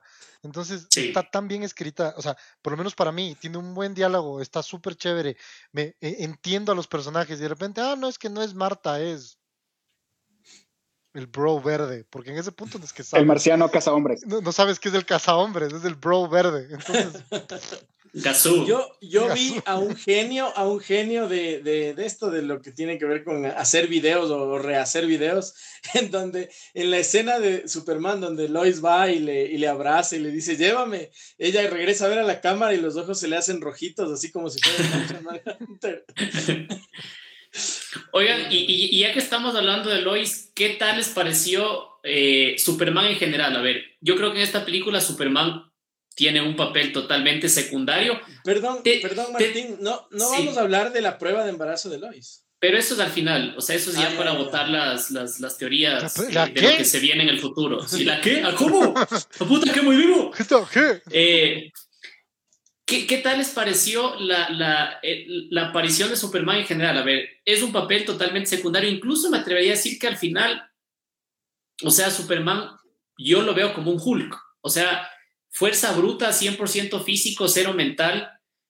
Y bueno, probablemente para eso lo, lo, resucitan, o sea, para que le rompa su mandarín en gajos a, a, Steppenwolf. Pero sí me quedó debiendo un poquito, porque Superman, o sea, es el más duro de la Liga de la Justicia y no tuvo mucho protagonismo, probablemente no era la intención de Zack Snyder meterle tanto protagonismo, pero o sea, y, y, una cosa que sí no me gustó y quiero que el poli me explique porque eres fanático de Superman, ¿por qué carajos cuando lo vemos ya al final como Clark Kent abriéndose la camisa no tiene el traje rojo con azul? O sea, tiene el traje negro todavía. Brother, ya, ya te recuperaste, ya subiste toda la energía. Eh, claro, o sea, esa, es la explicación. A ver, muchachos, no, está, no, estaba lavado, o sea. Sí, No, ¿sabes, sabes qué? O sea, una- El traje rojo tiene un corte enorme en el pecho, si no recuerdan, en donde le atravesaron. hay otro traje matarlo. rojo que en la nave En la nave, ¿Ves en la nave por Fortaleza hay se abre. un millón de trajes, o sea, Y así como Vito Muñoz rojo. tiene corbatas, Superman tiene trajes en esa nave, no me jodas, bro. Sí, sí, y se ve otro traje igualito. No, a ver, dos cosas. En este caso, en la película, el traje negro no cumple la misma función del, de los cómics. Porque el man está, o sea, tiene toda su fuerza y todo su poder cuando pelea contra la Liga de la Justicia en terno, o por lo menos en pantalón de terno. Entonces, no es que el traje negro le- lo necesitaba para algo. E- Eso es algo que sí me descuadra un poco. eh, Creo que solo es un fan service lo del traje negro. No lo escoge por ninguna razón específica. No tiene ninguna función especial. Y al final se queda con el traje negro, pues porque ya se lo puso y dijo, no, pues este ya tiene mi olor, entonces me lo voy a quedar hasta que alguien me lo rompa. Ese Porque es otro ser más guiño, como ese es otro guiño porque Warner le prohibió usar el traje negro y él filmó todo con traje negro y de ahí filmó otras escenas con el traje normal para intentar esperar hasta el último momento a ver si se lo aceptaban. Obviamente pasó lo que pasó y Pero- pues ya está. Pero no, o sea, Pero la entonces, a ver, el hecho de que no salga al final con el traje azul tiene que ver con una prohibición de Warner. ¿Eso es lo que me estás diciendo, No, Bajo? no. O, Como, o como mal. taparle la boca, como taparle la boca a Warner porque le, le Ah. prohibió o sea, originalmente lee lo que usar dices, el como traje le negro. prohibieron, el man decidió, por poco sacaron una escena del man tomándose el café con el traje negro. Puede, puede ser, a mí, sí me, a mí sí me sacó un poquito de onda. Ahora, de hecho, bueno, en, en los cómics, cuando, cuando, cuando ya resucita, sí usa el traje negro un buen rato. O sea, como que se lo queda. El traje negro y su peinado de pelo el escamoso se lo queda un buen rato. Yo, yo quiero escucharle a Ramón hablar largo y tendido sobre Superman, pero Oye. antes, antes quiero leer este mensaje que está buenazo y de hecho comparto con Patricio Montenegro que dice, imagínense que Lois hubiese ido a visitar la estatua de Superman a las 4 de la tarde, el mundo se iba a la mierda y en realidad Lois está ahí como la rata de, de Avengers Endgame. Eso a mí sí no me gusta de que Lois está siempre en el lugar indicado a la hora indicada. No, o sea, no, pero eso es ya como que súper picky de mi parte, Ramón, Superman y Lois. No, bueno, Lo- Lo- Lois coinc- coincido en lo que dices, ¿no? O sea, si hablamos de, de casualidades, quizás no es tan casual como lo de la rata, porque lo de la rata, eso sí es como que no se nos ocurre cómo hacer y lo más fácil, o sea, esa sí me parece absurdo al, al máximo nivel, pero, pero esta es como, pues, está yendo porque está de luto, está tratando de salir al- adelante. Y te lo dicen al principio de la película, o sea, te lo dejan Y en cámara lenta. La ma- en- y en cámara lenta, la man coge el café y camina donde el se demora dos horas en hacer eso. Y te di- y el policía le dice, "Oh, ¿cómo es todos los días? Y la man, sí, todos los días. Entonces ya como que sabes que la man está ahí todos los putos días. Oye, y lo que no sabes es que hay otra media hora de película donde el policía le dice a Lois, oye, todos los días y me traes el mismo café equivocado, a mí no me gusta descafeinado. claro, porque, porque sea- me, traes, me traes avena polaca, no me jodas. Exact- Exactamente. No, y luego el pero- café y se pero ve en bueno, cámara lenta. Pero bueno, o sea, yo sí creo que, que, que Lois mm, no le hace mucha justicia al personaje, a lo que para mí es Lois Lane eh, en esta película. Pero tampoco me molesta demasiado, o sea, porque hay tantos personajes que no puedes como, como atinarle a todos, la verdad, ¿no? Sí, sí, sí. Eh, por, por otro lado, Superman no me molestó el traje negro, creo que es fanservice, está muy bien, o si lo hizo Zack Snyder por lo de Warner, perfecto. Lo que a mí me deja intrigado es que a Superman lo meten con traje completo. Cuando sale, o sea, él se da la tarea de desabotonarse la camisa para No, verse más pues, sensual en esa No vaina. ves la destruya lo que sale disparado. No, le- pues- la, escena, la escena en cámara quedan. lenta de Superman. Porque la no lo pueden sacar. Yucho, pues. No, pues los pantalones se quedan ahí porque es un buen Casimir, buen sastre del mar. Claro, buen sastre, weón. Porque si lo sacan Yucho, todo el mundo le da pausa a esa escena y ahí se acaba la película. Claro. Claro. Además, ahí además nada de, meterte con Jimmy Olsen. Nada de meterte con Jimmy Olsen, que es otro de los, de los cameos que me gustaron. Oye, fíjate, eh, No, no, pero- so- Ah, Sí, ah, sí, Ramón. sa- sa- perdón, lo de Jimmy Olsen, sa- su nombre sale escrito ahí, No sé. en, la, en las como lápidas. O, Eso- o sea, ¿cuál fue ese cameo? No, no, no, sé. el policía, el policía. Ah, no, no, no lo caché. Lo o sea, según es yo, lo que- Jimmy lo- Olsen que lo, habían está- matado lo en Batman vs Superman. ¿no? Banjo, que cuando le gusta hablar habla dos horas y cuando no habla solo dice dos cosas. Es que el actor que hace de policía hacía de Jimmy Olsen, si no estoy mal en las Eh, películas ah, viejas, en las en las de Christopher Ah, Reeve eso, las de sí Christopher- tiene un cameo ahí. Eso es Sí, lo que sí. quiere decir el Ah, banjo, ok. solo que no Sí. sabe cómo decirlo. Ya. Sí. Sorry, no, Oye, no caché. solo, solo, solo para a ver, Ramón, querías no, nada más para concluir con el tema de Superman. O sea, eh, sí estoy de acuerdo con lo que dices. O sea, sí se vuelve como un poquito quizás desperdiciado. Aparece ya realmente en el tercer acto de la película. Eh, pero la escena que tiene con, contra Steppenwolf, a mí me gustó mucho. O sea, es de las que más me gustó. Porque, porque llega como en el momento, o sea, llega lo Goku. O sea, él vio Dragon Ball y dijo, yo me espero así hasta el final, final, final y ahí entra. Para llegar. Y llega y ¡tuc! casi, casi como Goku con la espada de Trunks o cuando Nappa quería matar a todos los guerreros Z, llega Superman y le dice, hmm, no estoy impresionado. Y el arma, que, que, la vimos en repetidas ocasiones siendo un arma poderosa, letal. indestructible, letal exactamente, Superman llega y demuestra que es Superman. Es, esa escena para mí, no sé, Poli, qué opinas como, como especialista de Superman, pero a mí se me hizo una escena muy Superman, como un pequeño soplido, destruye esa arma que nadie, o sea, que, era algo impresionante, digamos, o al menos lo van construyendo. Y de ahí en dos, tres golpes acaba con, con Steppenwolf. O sea, ese es Superman, o sea, ahí te das cuenta. Yo les insisto, sí, les insisto en el detalle que te digo, en la diferencia principal, o sea, una diferencia entre las dos películas, que es en la original llega él, le mete sus putazos y ahí es cuando se acaba la pelea. Acá él entra y la y y al, bueno, la Liga de la Justicia, los que están peleando, que son en ese momento Aquaman y Wonder Woman, sirven para algo. O sea, no es que, no es que, o sea, Superman llega, tiene su escena, tiene sus dos minutitos donde les enseña quién es el hombre ahí, pero luego pelean los tres juntos para meterle sus chingadazos a, Steppenwolf. Y eso es lo también interesante. O sea, Superman no solo es el tipo que llega a salvarte en el último segundo y tiene una escena super cool, es un tipo que sabe hacerles trabajar en equipo. Y eh, entonces se ve la escena del Batman con la boca abierta, emocionado porque revivió. Esa me faltó, no, no, quiero, no quiero dejar pasar un par de comentarios, eh, sobre todo de Pablo del Castillo, que, a ver, el Poli decía que en, esta película el traje negro no cumple la misma función que en el cómic. Sí, no, porque hay una escena en la que Superman mm. sale volando a la estratosfera y empieza a recibir energía solar. No es así súper explícita, pero algo, te demuestra. dos cosas. Primero, o sea, uno no es, no, es explícita. Eh, o sea, y no se entiende, si es que eso es lo que quiso decir, no se entendió, por lo menos yo. Pero es hermosa, la escena es hermosa. No, no, la escena está súper bien hecha, o sea, te digo. Y, le repito, por si acaso haya después problemillas, estamos hilando fino, no es que tengo, tenemos problema con eso. Y lo otro es que el traje, o sea, no, es que salir y tomar dos minutos de sol, puta, ya estoy, puta, soy un... Superman no es un girasol. El traje negro lo que hace es receptar mejor la, el, energía. La energía solar y funciona en cualquier momento, no necesita salir a tomar sol como, como plantita. Y, y, otra, sí, otra cosa, para no olvidarnos, porque Pablo del Castillo también está súper interesado en que hablemos sobre la conversación entre el Joker y el Batman, lo vamos a hablar al final. Ahora sí, Poli, bótate. Ya me olvidé con, lo que estaba diciendo.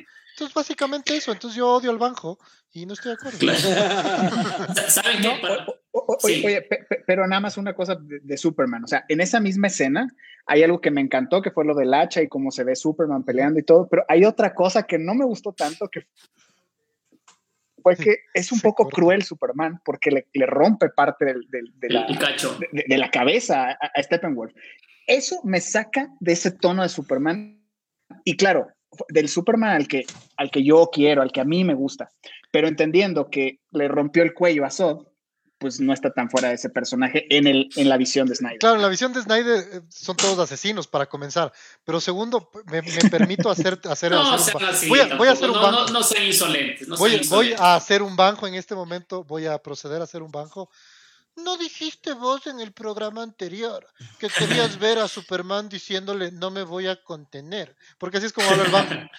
Sí. entonces, ya lo viste ahora sin que se contenga. La gran banco. No se contuvo. Solo, faltó ver a Batman, solo faltó ver a Batman y Aquaman cogiéndole a Superman diciéndole ya está muerto, ya déjalo. muchachos, a ver, eh, yo quiero, a ver, no, no voy a recular 100% en mi comentario de que probablemente a Superman le faltó algo más de protagonismo. Eh, les decía yo que finalmente lo ves como un Hulk, fuerza bruta, llega, mata y como el Ramón decía, es un Goku y ya, o sea, ese es su, su, fuerza. Pero sabes que no, ahorita que me acuerdo, De hecho, tú te das cuenta, tú sientes la importancia de Superman al inicio de la película, porque Darkseid no quiere invadir la Tierra porque le tienen miedo a Superman. Y es cuando muere Superman que deciden invadir la Tierra porque la amenaza se acabó. Y si tú te fijas cuando muere Superman en Batman v Superman y al inicio de esta película, eh, la muerte es anunciada a través de toda la Tierra por todos los medios posibles, o sea, a través del agua, las criaturas se dan cuenta que murió Superman en el aire, en la Tierra, porque se siente. Entonces, retiro lo dicho, no físicamente no lo ves eh, tan protagónico Superman, pero se siente, o sea, de hecho, como les digo, Darcy decide venir acá porque su principal miedo y amenaza murió, es Superman. Entonces, quiero dejarlo eso en claro, porque sí me gustó ese mensaje que te dejan entre líneas. Patricio Montenegro dice que le faltó diálogo a Superman. Superman luce más cuando está sin camiseta, no cuando habla. Como Aquaman. claro, como Aquaman. sí. Oye, pero también un poco, un poco complementando lo del Doty eh, y alineado a la, a la, visión de Snyder, no, no, eso no quiere decir que sea el, lo que yo tengo en la cabeza que es Superman, pero lo que sí tiene en la cabeza Snyder es que él sí te lo presenta como que es Jesucristo, sí, con esa sí. simbología de... Hasta, un, sea, hasta un poquito ya exagerada, así como que golpeándote en la cabeza con el crucifijo. Exacto. Igual, te puede gustar o no, a mí me puede gustar o no esa interpretación, pe pero sí es consistente con esa visión de Snyder, porque te dice básicamente como que murió el dios de la tierra y entonces ahora sí eh, hay, hay libertad para que lleguen los invasores, ¿no? Uh -huh. Ba Banjo, Banjo eh, rápidamente y sí y sin eh, salirte del guion, porque ya me vas a empezar a hablar de Zack Snyder y de cuánto calza, etc. Eh, breve reseña sobre la batalla de los dioses, que rapidito te digo, a mí me encantó, me pareció alucinante, y breve reseña sobre la batalla final. Te escucho. Ah, pues a ver, con respecto a la batalla de los dioses es una escena espectacular, o sea, la coreografía, todo es genial, la selección inclusive de el cast para los que representan a los dioses, la manera de representarlos, el casco en este caso de Hades, o sea, todo está muy bien orquestado. Uxas también es genial, desde cómo salta desde su nave, va a la tierra, coge la tierra y les dice, ya aquí se acabó su mundo. Y cómo lo va contando, eh, en este caso, eh, la Wonder Woman, cómo va contando esta situación, es, eh, a mí me parece bien construido. No sé si hubiera habido una forma distinta de hacerlo y solo soltar las escenas sin una narrativa, eh, pero me encantó. Eh, de ahí, obviamente, siempre, desde que salieron los primeros trailers, me llamó la atención que apareciera este Green Lantern, que es una versión de un Green Lantern que no es así el, el original bueno, bueno, pero él es el que está en este momento representando a los Lanterns y a, la, y a la, los defensores de, esta, de este distrito, de este de lugar donde se ubica la Tierra, y que todos sepan que está viniendo este Uxas hace, no sé, cinco mil años, lo que sea que tenga que ser. Y, y, ante este contexto se unen todos y, y, te cuenta y te dice, a ver, si bien trabajaron juntos, los unos están ya ahora viviendo en el agua, las otras fueron esclavizados, o sea, te da un contexto de que la posibilidad de que esto vuelva a suceder no, no está vigente y que obviamente si no regresa una, como dijeron, no va a regresar la era de los dioses, pero menos mal aparece eh, todo el contexto de la Liga de la Justicia. Respecto a lo último, a la batalla final, pues obviamente me gusta, me, me, gusta, digamos que la parte coreográfica y todo lo que le dan un poco más de protagonismo a la, a la, pelea, en que, como ya lo mencionaron, que no es solamente como que el man le sacó la madre y no hace, son inútiles, sino es con Superman. Eh, pero sí te puedo decir, y aprovecho más bien este, este últimos 30 segundos para decirte, más me gustó cómo cambiaron o le dieron sentido a, la, a, lo que revive Superman, a cómo él pelea con la Liga de la Justicia. Eso tiene para mí, es realmente más eh, la antítesis o es más complicado que inclusive el mismo, el mismo Steppenwolf. Y, y, me encanta, me encanta inclusive cómo te dan el detalle de que con el, la eh, armadura de Krypton, el, el, Alfred le crea unos brazaletes que absorben el impacto, porque si no, no hubieras entendido cómo es que aguanta eh, el, los rayos de, de, a un poco del tiempo de los rayos de Superman, pero me encantó, es decir, está perfectamente bien diseñado. Uh -huh. Muchachos, comentarios sobre las batallas, la batalla de los dioses o la última. ¿Sabes qué me gustó de, de, esa escena donde la Liga de la Justicia pelea contra Superman? Que Batman no le tiene miedo a Superman, si lo enfrenta. En cambio, en otras, en otras películas, incluida la de Justice League, como que hay escenas donde Batman le da un poquito de miedo.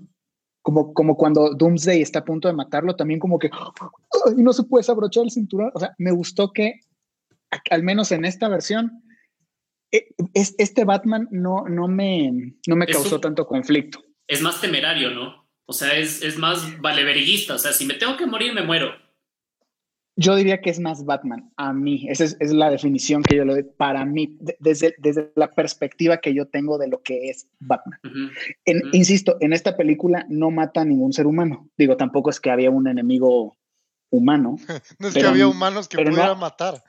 Tal vez los mató fuera de escena, no los viste. Capaz, capaz mató a ese Jimmy Olsen, ¿no? Eh, no, no, o sea, ¿estás bien? Pero no hay daño, pero no hay daño colateral de Batman en esta ocasión. o sea, no hay, no hay, y eso me gusta. Aquí, comentario de Mario Lila Núñez, impresionante la batalla de los dioses, aunque Hades debió haber ido por la cabeza del primo Thanos. y, y, Paul, Poli, ¿qué opinas tú de este comentario de Patricio Montenegro? No me parece que los dioses de la tierra le hayan ganado tan fácil a Darkseid, ya que los nuevos dioses tienen mucho más poder que Zeus y sus hijos. Eh, sí tiene muchísimo, muchísimo sentido, pero o sea, eh, aquí es donde viene qué pudo haber sido, qué pudimos haber hecho. Eh, o sea, eso es otra cosa, o sea, lo que es de, ¿cómo es? ¿Cómo es? Herbas, es, es herbas. es, herbas. Poli, no mientas más. entonces, por eso, esa es una explicación que como no te la dan en la película, dices, no, pues no, nunca me dijeron, yo no lo vi en TikTok, entonces no sabía que era herbas. Pero la otra, o sea, la, otra razón, o sea, y, esto es una razón de historia, es, chuta, claro, no debería ser tan fácil, pero cómete va ahora más horas de película solo viendo cómo lo derrotan. Algo tenía que pasar para que sea más rápido. Mucho más allá de qué tan fuerte o poderoso sea, sea, ¿cómo es? Cersei, ¿cómo es? Herbas o como se llame, alias, alias, alias Darkseid. Pero la, película está, o sea, la pelea está bien desarrollada y es interesante y me enganchó mucho, me gustó mucho el hachazo y todo, visualmente. Ahora, en cuestión de historia, sí es verdad, es como que no, no cuadra mucho con el hecho de que los, dioses son más poderosos ahora que antes. Entonces, eh, sí. sí, descuadra, pero te digo, era imposible sacarnos ahora sí otra, otra, otras, otra hora de película solo en, la escena de la pelea final. O sea, que, que, se demoren 40 minutos más matándole y era una película de 5 horas. Roguemos por el Ultimate Cut entonces, una hora más de película. Oye, pero, pero quizás también se puede interpretar como que algo previamente había pasado y lo que vimos en ese relato de Wonder Woman es solamente el relato de la batalla final, ¿no? O sea. Claro. O sea, me, lo podemos interpretar así. Es como el teléfono dañado. Sí, o estás diciendo que Wonder Woman lo contó mal. No, no, no es que lo contó mal, pero sí, sí puedes asumir, sí puedes asumir que previa a esa imagen de la batalla final hay una batalla mucho, mucho más anterior a, lo que estás viendo y probablemente más larga y más sangrienta. Sí. O sea, pero la cosa es que es, es, un, es, un, es, es un uso del, del, del, de la historia para que te enganches y, para que para, para, que te emociones y veas cómo pueden ser las cosas, cómo fueron las cosas. ¿Qué tal el Zeus? Pero pues, no puede ser, pero no, o sea, no puede ser tan precisa. Sí. Porque justamente No, y, el, Green, Lantern sale ahí, ya con eso, ya con eso me, me tiene comprado y el Green Lantern sale súper cool ahí. O sea, Green Lantern es un personaje que a mí me vuela la cabeza, cualquier Green Lantern, entonces para mí fue así como bien. Oigan, muchachos, y ya para irnos metiendo en el final, para, de la para, película. Para que sepan, a mí me querían castear como uno de los dioses, pero no tenía tiempo. ¿Cuál? ¿Ah? Baco, el, el, dios del, el dios del guarapo, del trago, sí. El dios de la floresta. Sí, oigan, ya para irnos metiendo en el final, final de la película. Eh, perdón, ¿saben? Sí. Perdón, nada más, un, un, un tema antes de entrar al final, porque ya sé que se va a ser el final del programa. Solo quería hablar un poquito de Cyborg, que siento que, que sí lo abordamos, pero hay un detalle que yo quería mencionar. Me gusta, me, me, gusta como ese arco de desarrollo de historia, creo que es el que más me gusta, donde él se siente desconectado, haciendo un juego de palabras como de el mundo real, porque en de cierta forma él, él, se deja de ver como un humano, ¿no? Y la forma en que, en que te van presentando cómo se va desarrollando ese personaje y que al final le dice, no, no estoy solo a las, a las cajas madre, también a mí me, me dio como un guiño de, yo sí me imaginaría a ese cyborg después de haber pasado por esta experiencia de, digamos, del Snyder Cut, de esta aventura de la Justice League, fundando su propio equipo, por ejemplo. O sea, me haría mucho sentido porque dice, de seguro hay alguien más como yo allá afuera que se siente incomprendido y así podrían surgir los... Exactamente, y así podrían... La escena de la camarera también, o sea, de cómo él ve ese contexto y le ayuda, yo casi lloro. Claro, ¿por, qué, soy, no, un hombre muy sensible. ¿Por qué no me da los 100 mil dólares a mí? Dice, Que, me acredite en mi cuenta. Ese robot es más humano que estos tres payasos. Exacto. bueno, quería hacer eso de Cyborg que, me parece interesante y le creería a ese Cyborg si, si empieza a armar su, su propio equipo. Sí, es que el, el, protagonismo de Cyborg es indudable, o sea, es evidente. Eh, a mí, a mí, sí, vamos a hablar de la pesadilla final con el Joker y todo, pero ¿saben qué escena a mí me voló la cabeza? La escena final en donde ya eh, le cortan el cacho a Steppenwolf, lo matan y, y, se empieza a cerrar el portal y lo ves a Darkseid. Y ese cruce de miradas típico de cómic, típico de cómic, o sea, de, ok, nos vemos al ratito, nos vemos al ratito, me encantó, o sea, esa escena me encantó.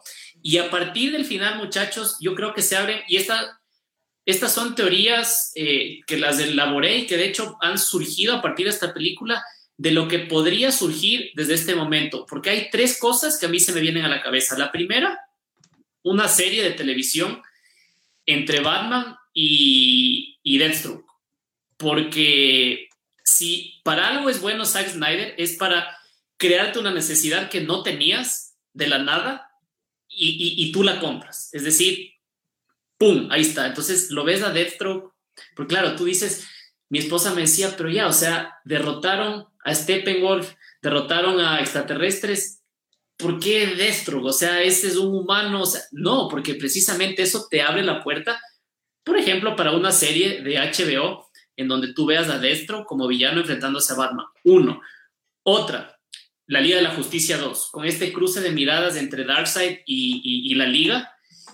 Y tres, eh, algo tipo eh, Injustice, o sea, después de la pesadilla esa que tú dices, Superman se volvió loco y ahora es un tirano que reina en la Tierra, eso es Injustice, 100%. Les escucho teorías de lo que se puede venir, muchachos. Yo, yo, yo, perdóname que le quite la seriedad al momento, pero el rato que te escuché hablando, yo estaba esperando que digas tres cosas.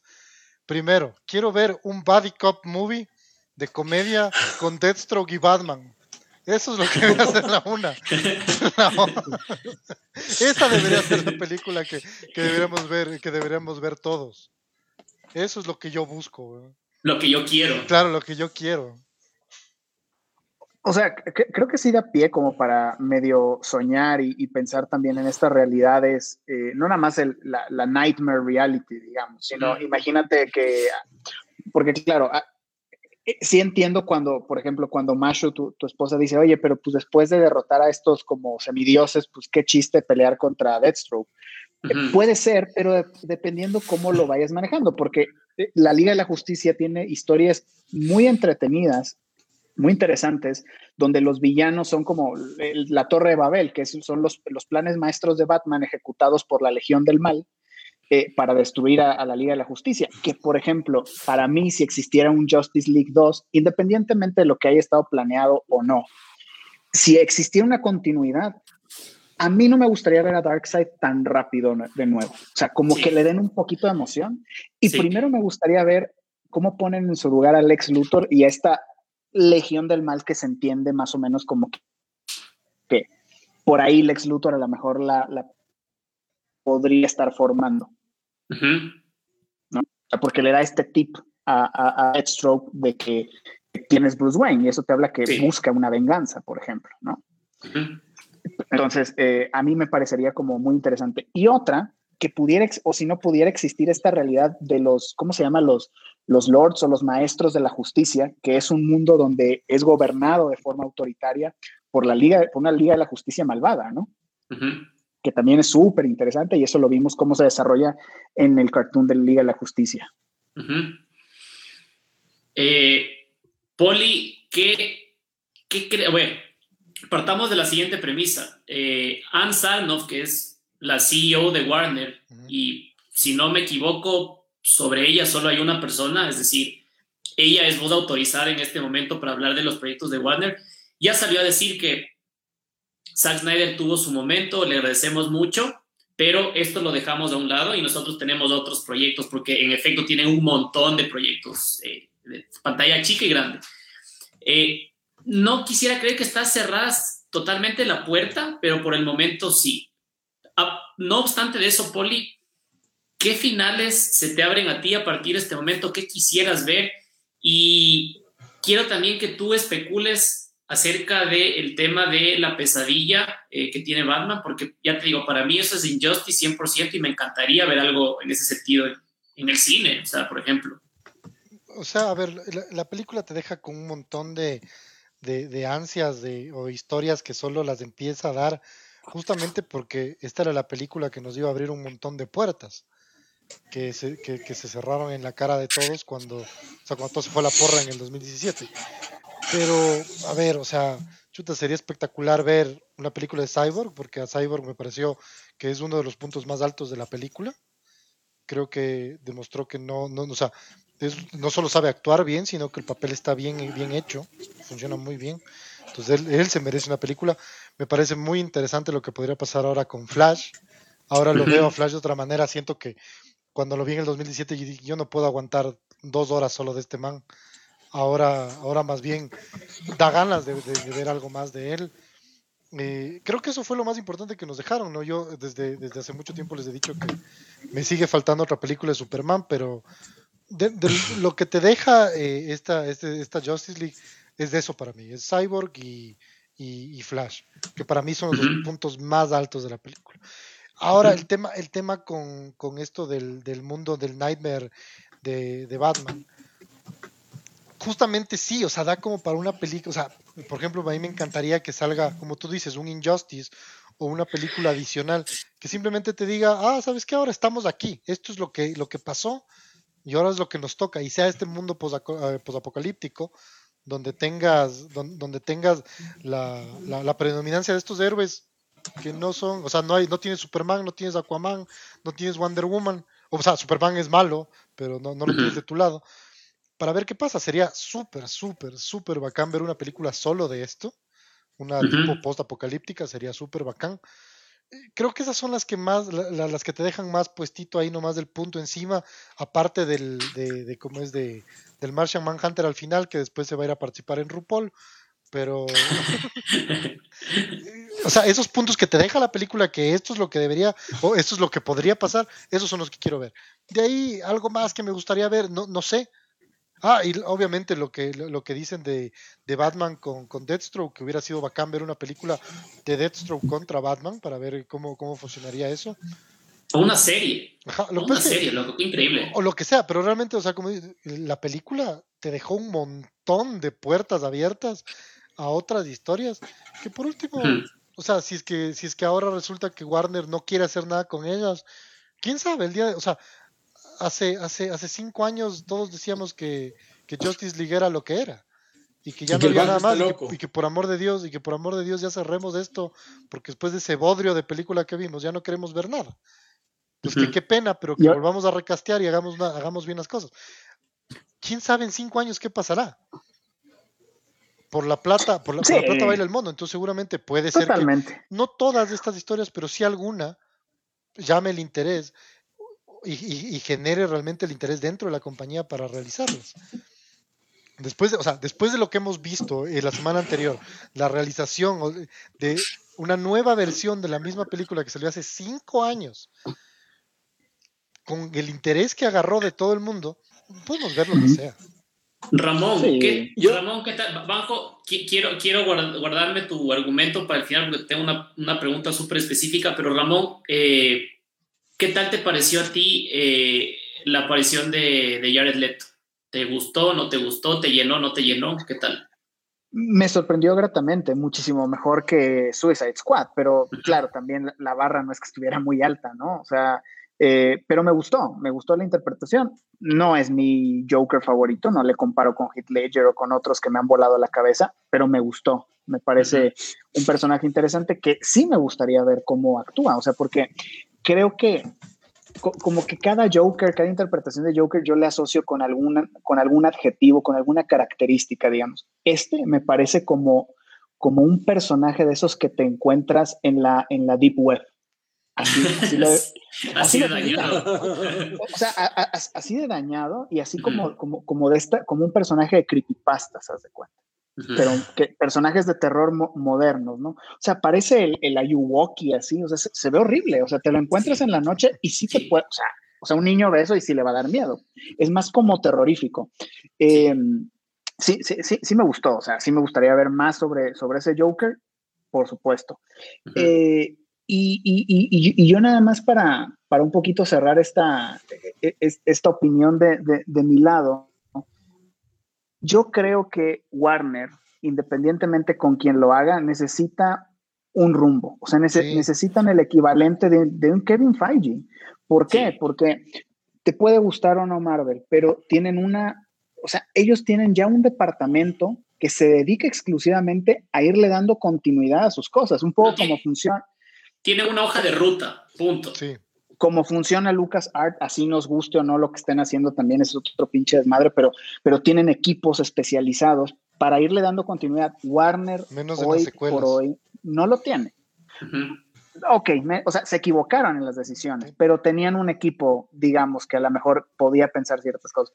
Pero hablando de Warner, sí se siente como algo que todavía no se hallan han tenido altas y bajas, aciertos muy buenos, bajas muy malas. Eh, definitivamente yo creo que aquí el, lo, quien nos queda de ver, independientemente de lo que veamos, es Warner como empresa. O sea, es Warner, esas decisiones de ejecutivos que están coartando la creatividad, estés de acuerdo, no te guste, sienta, o sea, lo que sea. Sí. Sí se siente, se siente la desorganización. Banjo, partiendo de la premisa de que, como les decía, Ansar la CEO de Warner, ya cerró la puerta, al menos por el momento. A ver, sí, salir a decir, oh sí, Zack Snyder va a tener su segunda oportunidad, sería pegarse un tiro en el pie y decir, valimos verga, nosotros cagamos el, el, universo cinematográfico de DC y no lo van a hacer. Pero partiendo de esa premisa, Banjo, ¿esperas algo más de Zack Snyder o algo más en función del trabajo de Zack Snyder de la semana pasada? O sea, yo aquí quiero permitirme regresar a hablar de los villanos de la película de Snyder Cut y hablar del cuarto villano que justamente es del mismo Warner. Es decir, Warner no deja de meterse el pie y lo está repitiendo una vez más. Entiendo que obviamente estos cargos, eh, quizás eh, recular o aceptar errores en estos cargos te puede costar el puesto, pero entiendo yo que HBO eh, es una de las subsidiarias de ATT Warner entonces les convendría que HBO crezca. Entonces sale eh, Jason Clare, de, que es el CEO de HBO Max, y comenta en una, de estas páginas de Variety que ahora desde el Snyder Cut HBO gana más que Disney en ingresos de suscriptores, etcétera. Y sale eh, Sarnoff y dice que ahora las nuevas películas que se van a generar para la plataforma ya no te van a permitir descargarlas inmediatamente, sino que vas a tener que esperar 60 o hasta 90 días, tal cual como si fueras eh, Play Store o App Store o Google Play o lo que quieras. Y obviamente pierdes la exclusividad o el interés de lo que fuera Warner, entonces metiéndose el pie entre las mismas empresas subsidiarias. Y claro, el comentario que ella, en este caso, que se da respecto a, a, la situación de lo que Deborah Snyder decía, es decir, se le, se le sugirió, yo como, como productora, le sugerimos, eh, no sé si ahí está incluido o no está incluido Nolan, pero le sugieren hacer el cierre, porque no sabes lo que va a suceder, porque ha sido un tormento competir o tratar de, de vivir en un mundo en donde Warner te corta las ideas, te castra las ideas y que si esto funciona y se da cabida para un, eh, un Snyderverse, aunque no esté Snyder, si se podrá seguir llamando Snyderverse, para poder hacer mierda otra vez con todos estos papeles o definitivamente lo toma HBO eh, Max con el interés de generar toda la expectativa que esto generó, mete el billete que sea necesario y pues automáticamente te suelta Batman, que ya están hablando en conversaciones, pero te dan un precedente de que alguien más grande no les quiere permitir prestar, no sé si el nombre, la figura o lo que sea, y eso ya te deja sin alas. Entonces, el movimiento empieza ahora a decir, no, es que ahora lo que hay que hacer es restore the Snyderverse, hay que tratar de levantar esto y todo. No sé si se logre realmente, yo obviamente seguiré en la causa, trataré de apoyar y, me gustaría obviamente que toda la gente que disfruta o que quisiera ver esto lo haga porque mal no les va a hacer, es decir, no es que esto va a interrumpir al de Batman de, de Pattinson o va a interrumpir al de Joker que salió hace, hace un año, es momento de que en este caso se pueda dar una rienda y si se lo tienen que ver a través de HBO Max, que se lo permita, ojalá se pueda dar. Eh, y claro, las presiones cuando haces bien el trabajo, cuando haces con amor, salen porque ahora Netflix quiere firmar con Zack Snyder para que haga ciertas producciones que seguramente las tiene en su cabeza, no todo es del Snyderverse, y que quieren que obviamente tenga exclusividad y están ofreciéndole un buen billete. Y obviamente en esto tiene que salir antes que tarde HBO eh, Max o el mismo Warner con el interés de decirle no firmes con ellos o por lo menos no firmes exclusividad y pues danos la oportunidad de seguir trabajando. Pues yo estoy totalmente extasiado después de haber visto la película. Los que pudieron ver mi, comentario, mi análisis a las horas después de haberla visto, pueden ver cómo salí con la cabeza tostada. Les invito a los que no han visto a tomarse el lujo de gastar cuatro horas, de invertir cuatro horas de su vida en una película que se siente que está bien hecha, que es con amor. Y pues a mí yo encantado de, de volvérmela a ver mientras la pueda seguir viendo y espero que esta vez hagan las cosas bien y no perjudiquen a los fans, que es lo más triste. Eh, Ramón, ¿querías decir algo? Sí, o sea, por, ejemplo, hoy se, hoy se anunció que Marvel finalmente decide que va a lanzar en la plataforma de streaming em, Black Widow. O sea, yo, yo, creo que puedes tú como, como, como, como que sentarte en la misma mula y decir, no, las cosas tienen que salir exactamente como yo las planeo, como yo quiero tienes que ser flexible a los cambios.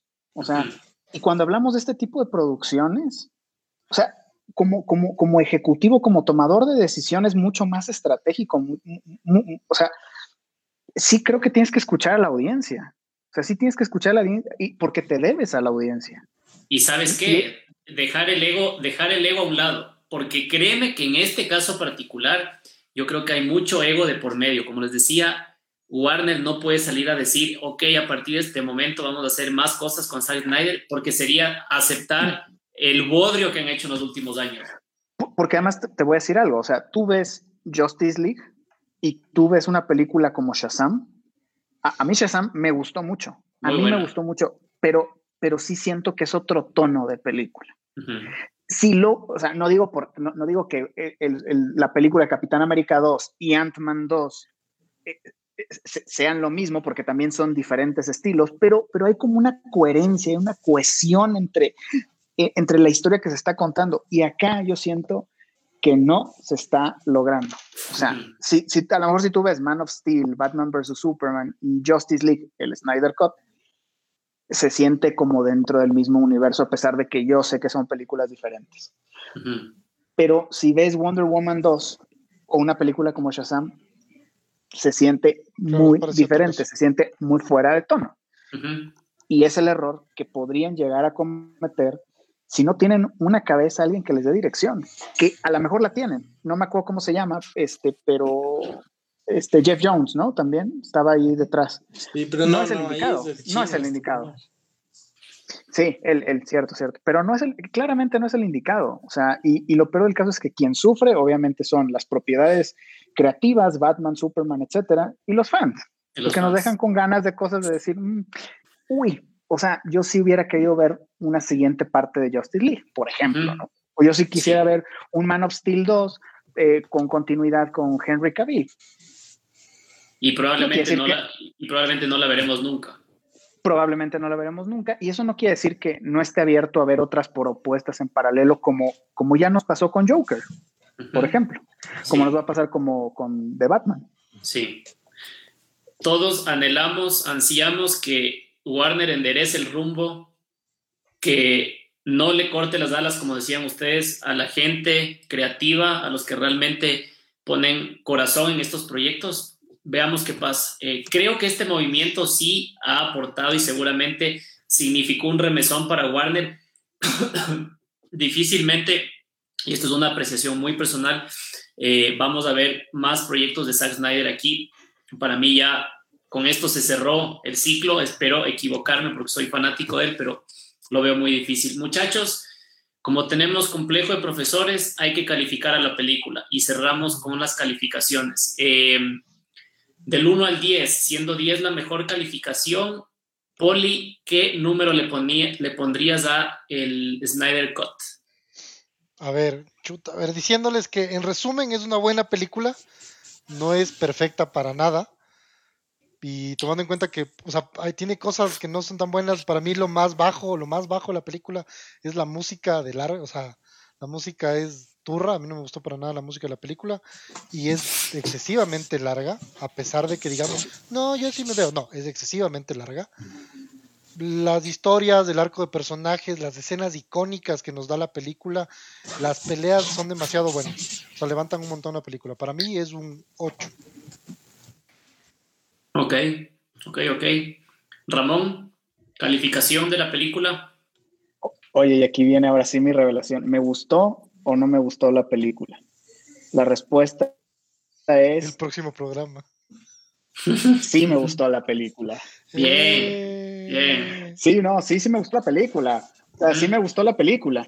Eh, tiene cosas, o sea, yo, yo sí no la considero que es un parteaguas, ni mucho menos, ni es una obra maestra. No me lo parece. Me parece que es una muy buena película. Me parece que es una película mucho más acercada, eh, más, sí, mucho más cercana, perdón, a lo que, a lo que em, merecíamos alrededor de estos, de estos personajes que, que, nos encantan, ¿no? En particular, creo que una de las grandes cosas que hizo que me gustara más es el tratamiento que le dan a Batman, porque Batman es mi personaje favorito, cabe recalcar. ¿En serio? Hoy Y no me sentí, no me sentí tan, tan, tan que me lo dañaron realmente en esta tan defraudado. me gusta mucho más que tan defraudado. Me gusta muchísimo más que, que, en Batman vs. Superman y por supuesto que en la otra versión de la Liga de la Justicia. Em, sí creo que es muy larga, pero me parece un experimento interesante que, que, dure tanto. No sé, como que a veces eh, yo entiendo lo que, lo que dice, lo que dice Poli y, y, a lo mejor para muchas personas en general, como, como bien decía eh, el Poli, es, no, o sea, yo no tengo cuatro horas para invertir o me la veo en pedacitos. Pero, pero de repente, pensando egoístamente desde mi punto de vista geek, es como, a ver, siempre he dicho como, ay, me hubiera gustado que que durara más la de, The Dark Knight, o, me hubiera encantado ver más escenas este, de, cameos de ciertos personajes. O sea, eso de cierta manera te lo ofrece esta película. Entonces, sería absurdo que me quejara por algo que, a lo mejor eh, buscaba o siempre uno desea, ¿no? Como, como les explicaba con este tipo de, de, guiños, de cositas por ahí. Eh, eh, el Snyderverse en general no es un universo que a mí me encante, como lo saben, por la interpretación y el entendimiento que yo creo que tiene Snyder, que no, no comparto muchas cosas con él. Eh, y, un poco también a lo mejor esa manera en la que, como esa visión que tiene en, temas de historia sobre todo. Pero esta película me parece que está, o sea, está por encima del promedio. O sea, ya dale el 10. No, ahí ahí va. Mi calificación también es un 8. No es la mejor película, definitivamente, pero sí le doy un 8. Eh, muy merecido, 8, 8, 5, me atrevería a decir. O sea, ah, está por encima del promedio. Está, o sea, para, para mí, de las de DC, nada más para un poco para cerrar, para mí yo creo que está eh, Aquaman, no necesariamente en, esto, en, en, orden top, ¿no? Pero Aquaman, Wonder Woman, Shazam y Justice League. Esas cuatro me gustan a mí. De, de, del universo cinematográfico a partir de Man of Steel, ¿verdad? A, partir de Man of Steel. Okay. sí, a esas me refiero. O sea, que, que, básicamente es 50-50, porque las, el, otro, el otro 50% no me gusta, que es Suicide Squad, Man of Steel, eh, Wonder Woman 2 y, la, y, bueno, la otra de Justice League no le considero ni de un lado ni del otro, ¿no? Claro. Ya en este momento, porque esta es la verdad de Justice League. Bajo calificación sobre 10 de el ¿Para qué le preguntas? 11, güey. 10. 11 te va a decir. No, es que, ¿sabes por qué le quiero preguntar? Porque el Banjo, eh, si no me equivoco, le dio 10 a Batman v Superman.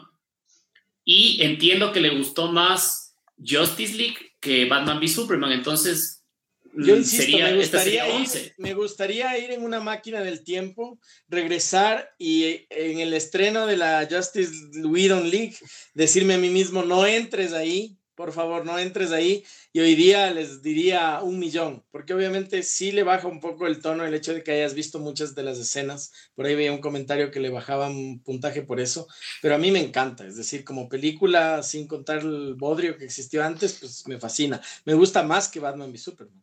Y me la he comido ya hasta ahorita cinco veces, le he pagado dos veces, así que... Dios Has, mío. has- has visto, has visto ya 20 horas de películas y las has visto 5 veces. Es- Estás loco, Hijo, estás lo he visto enfermo. dos veces y ya porque... Oye, Banjo, pero a ver, entonces le pones 10, eso, y, y- y, por ejemplo, The Dark Knight también es 10. Eh, O sea, yo no, yo no evalúo como el poli, que puedes tener un primero, un segundo lugar. O sea, este es como, como cuando, cuando. Es como cuando escuchas y tienes dices, hijos, los quieres a cuando- todos por como- igual. Eso, eso, eso. Es más o menos como cuando tienes varios hijos. No, en este caso yo iba a usar el ejemplo de los, de los amigos, mejores amigos y de las mejores amigas. Entonces, los mejores amigos siempre te dicen, tengo mi mejor amigo y listo. Ya, las mejores amigas te dicen, es que es mi mejor amiga de la universidad, es mi mejor amiga del colegio, es mi mejor amiga del trabajo. Pues para mí es eso. Es decir, es el 10 de, de Batman v Superman, el 10 que le doy a Nolan, el 10 que le doy Es a un 10 Snyder. Pero si me haces escoger, es un 10 si me haces escoger entre las dos, si me haces escoger entre las dos, creo que hasta por el sentido emocional, hasta por el hecho de haber que me dé la razón la película, sin duda Snyder. Eh, hasta por el hecho de haber yo producido la Claro. película, pensé que iba a decir el miserable. Claro, de- claro, to- todo se lo debemos al banjo. Todo. Yo, a yo, mí esta, a otros 5 mil más que estuvimos atrás de esto. Yo a esta película le tengo que poner un 9. Me encantó la película. No es un 10 porque no es una película perfecta. A mí me faltó tiempo, o sea, no comparto eso de que muy larga. Hermano, ese es el formato. Sabías que el formato era así, no le puedes calificar menos porque ya sabías que duraba cuatro horas.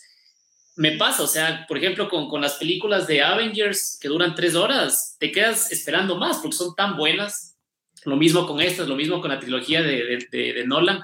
Esta película se lleva un 9 porque eh, visualmente es espectacular, la construcción de personajes es alucinante, tiene sus cositas por ahí criticables, pero a mí me, me- me voló la cabeza, me encantó y tal como el Banjo, estoy súper feliz de que se haya podido dar este proyecto, yo no formé parte de esa, de esa ola de fans recalcitrantes, tóxicos, que se dedicaban a insultar en redes sociales Tóxico, como el Banjo, pero sí, Tóxico. soy un fanático de Snyder, me encanta su trabajo y esta película es increíble, no decepcionó y cayó muchísimas bocas. O sea, a mí lo que me gusta es eso, que la crítica puede decir que es larga, que ya es un guion que ya habías visto, que el slow motion, pero los fans han hablado y en su gran mayoría los fans han aprobado este proyecto. Por ejemplo, aquí veo que Patricio le da una calificación de 6.5, es súper baja y es, y es válido, o sea, a él no le gustó, dice que Shazam y, y Aquaman son mucho mejores que esta. Eso es lo importante, lo interesante de, de- de estos temas, muchachos. Permíteme Nadie un tiene- comentario. Nadie permíteme un tiene, comentario. nadie tiene la última palabra. Menos si del te banco. gusta a ti, si te gusta a ti, está súper bien y si no te gusta también, ahora sí, Banjo. ¿Qué, qué- qué Permíteme un comentario. Pablo del, del Castillo dice que la versión extendida de Batman v Superman es otra cosa diferente que la que vimos en el cine. Agárrate, porque hoy día publicó Snyder que ya salió calientita el Ultimate Cut de Batman v Superman. Qué lindo, carajo. Qué lindo. No, lo siento, lo- Lo mucho, Tocayo. Esa película sí no la paso, pero con trago, güey. A mí me encanta Batman v Superman. para mala, güey. Por, ejemplo, te, te digo algo, yo no he visto el, el, el, Extended. ese- el extended, no, cut. no, No no- te, no no te lo he visto. Sí, no, o sea, pe- pero siento que es algo que, digo, ahorita pues sí como que lo tengo que ver y si Ah, vas a sacar otra ganas, versión, pues sí lo vería. Ahora me da un poco más de ganas para ver si tiene más sentido esa pinche película, pero, pero, pero no, definitivamente, o sea, ahí sí no hay punto de comparación. Batman vs Superman con esta Justice League son dos cosas aparte. Esta, esta es la mejor calificación. Le doy nueve porque todos supieron cómo esconder las cajas madre en los lugares secretos, menos los humanos. Yo también dije lo mismo. Puta, las unas hacen todo un domo con unas manes ahí, todas paradas todo el día. Igual los, los, los, los, los atlanteanos o cualquiera sea el gentilicio de Atlantis, le ponen en una megatorre altísima antes de que se hunda, obviamente. Y los humanos, no, echémosle tierrita y nadie la ha de ver. Pero, dale suave. Acá, le mandaron al Firulais a que le entierre ahí. Ponte, ponte, a pensar que nosotros en pleno coronavirus, no sé de dónde es Julay, pero en pleno coronavirus pusimos a un mijín que esté tomando la presión para ver si, si nos defendía de, de los, de los contagios. Así ah, en el, no somos, no, somos los mejores. que los que guardaron la caja eran ecuatorianos. Claro. A lo mejor pusieron un mijín con un escritorio ahí. Los, que guardaron la caja madre de la tierra, esos eran los verídicos mijines del multiverso, Totalmente. ¿Qué hacemos? Oye, pero por último haz un huequito de 10 metros, loco.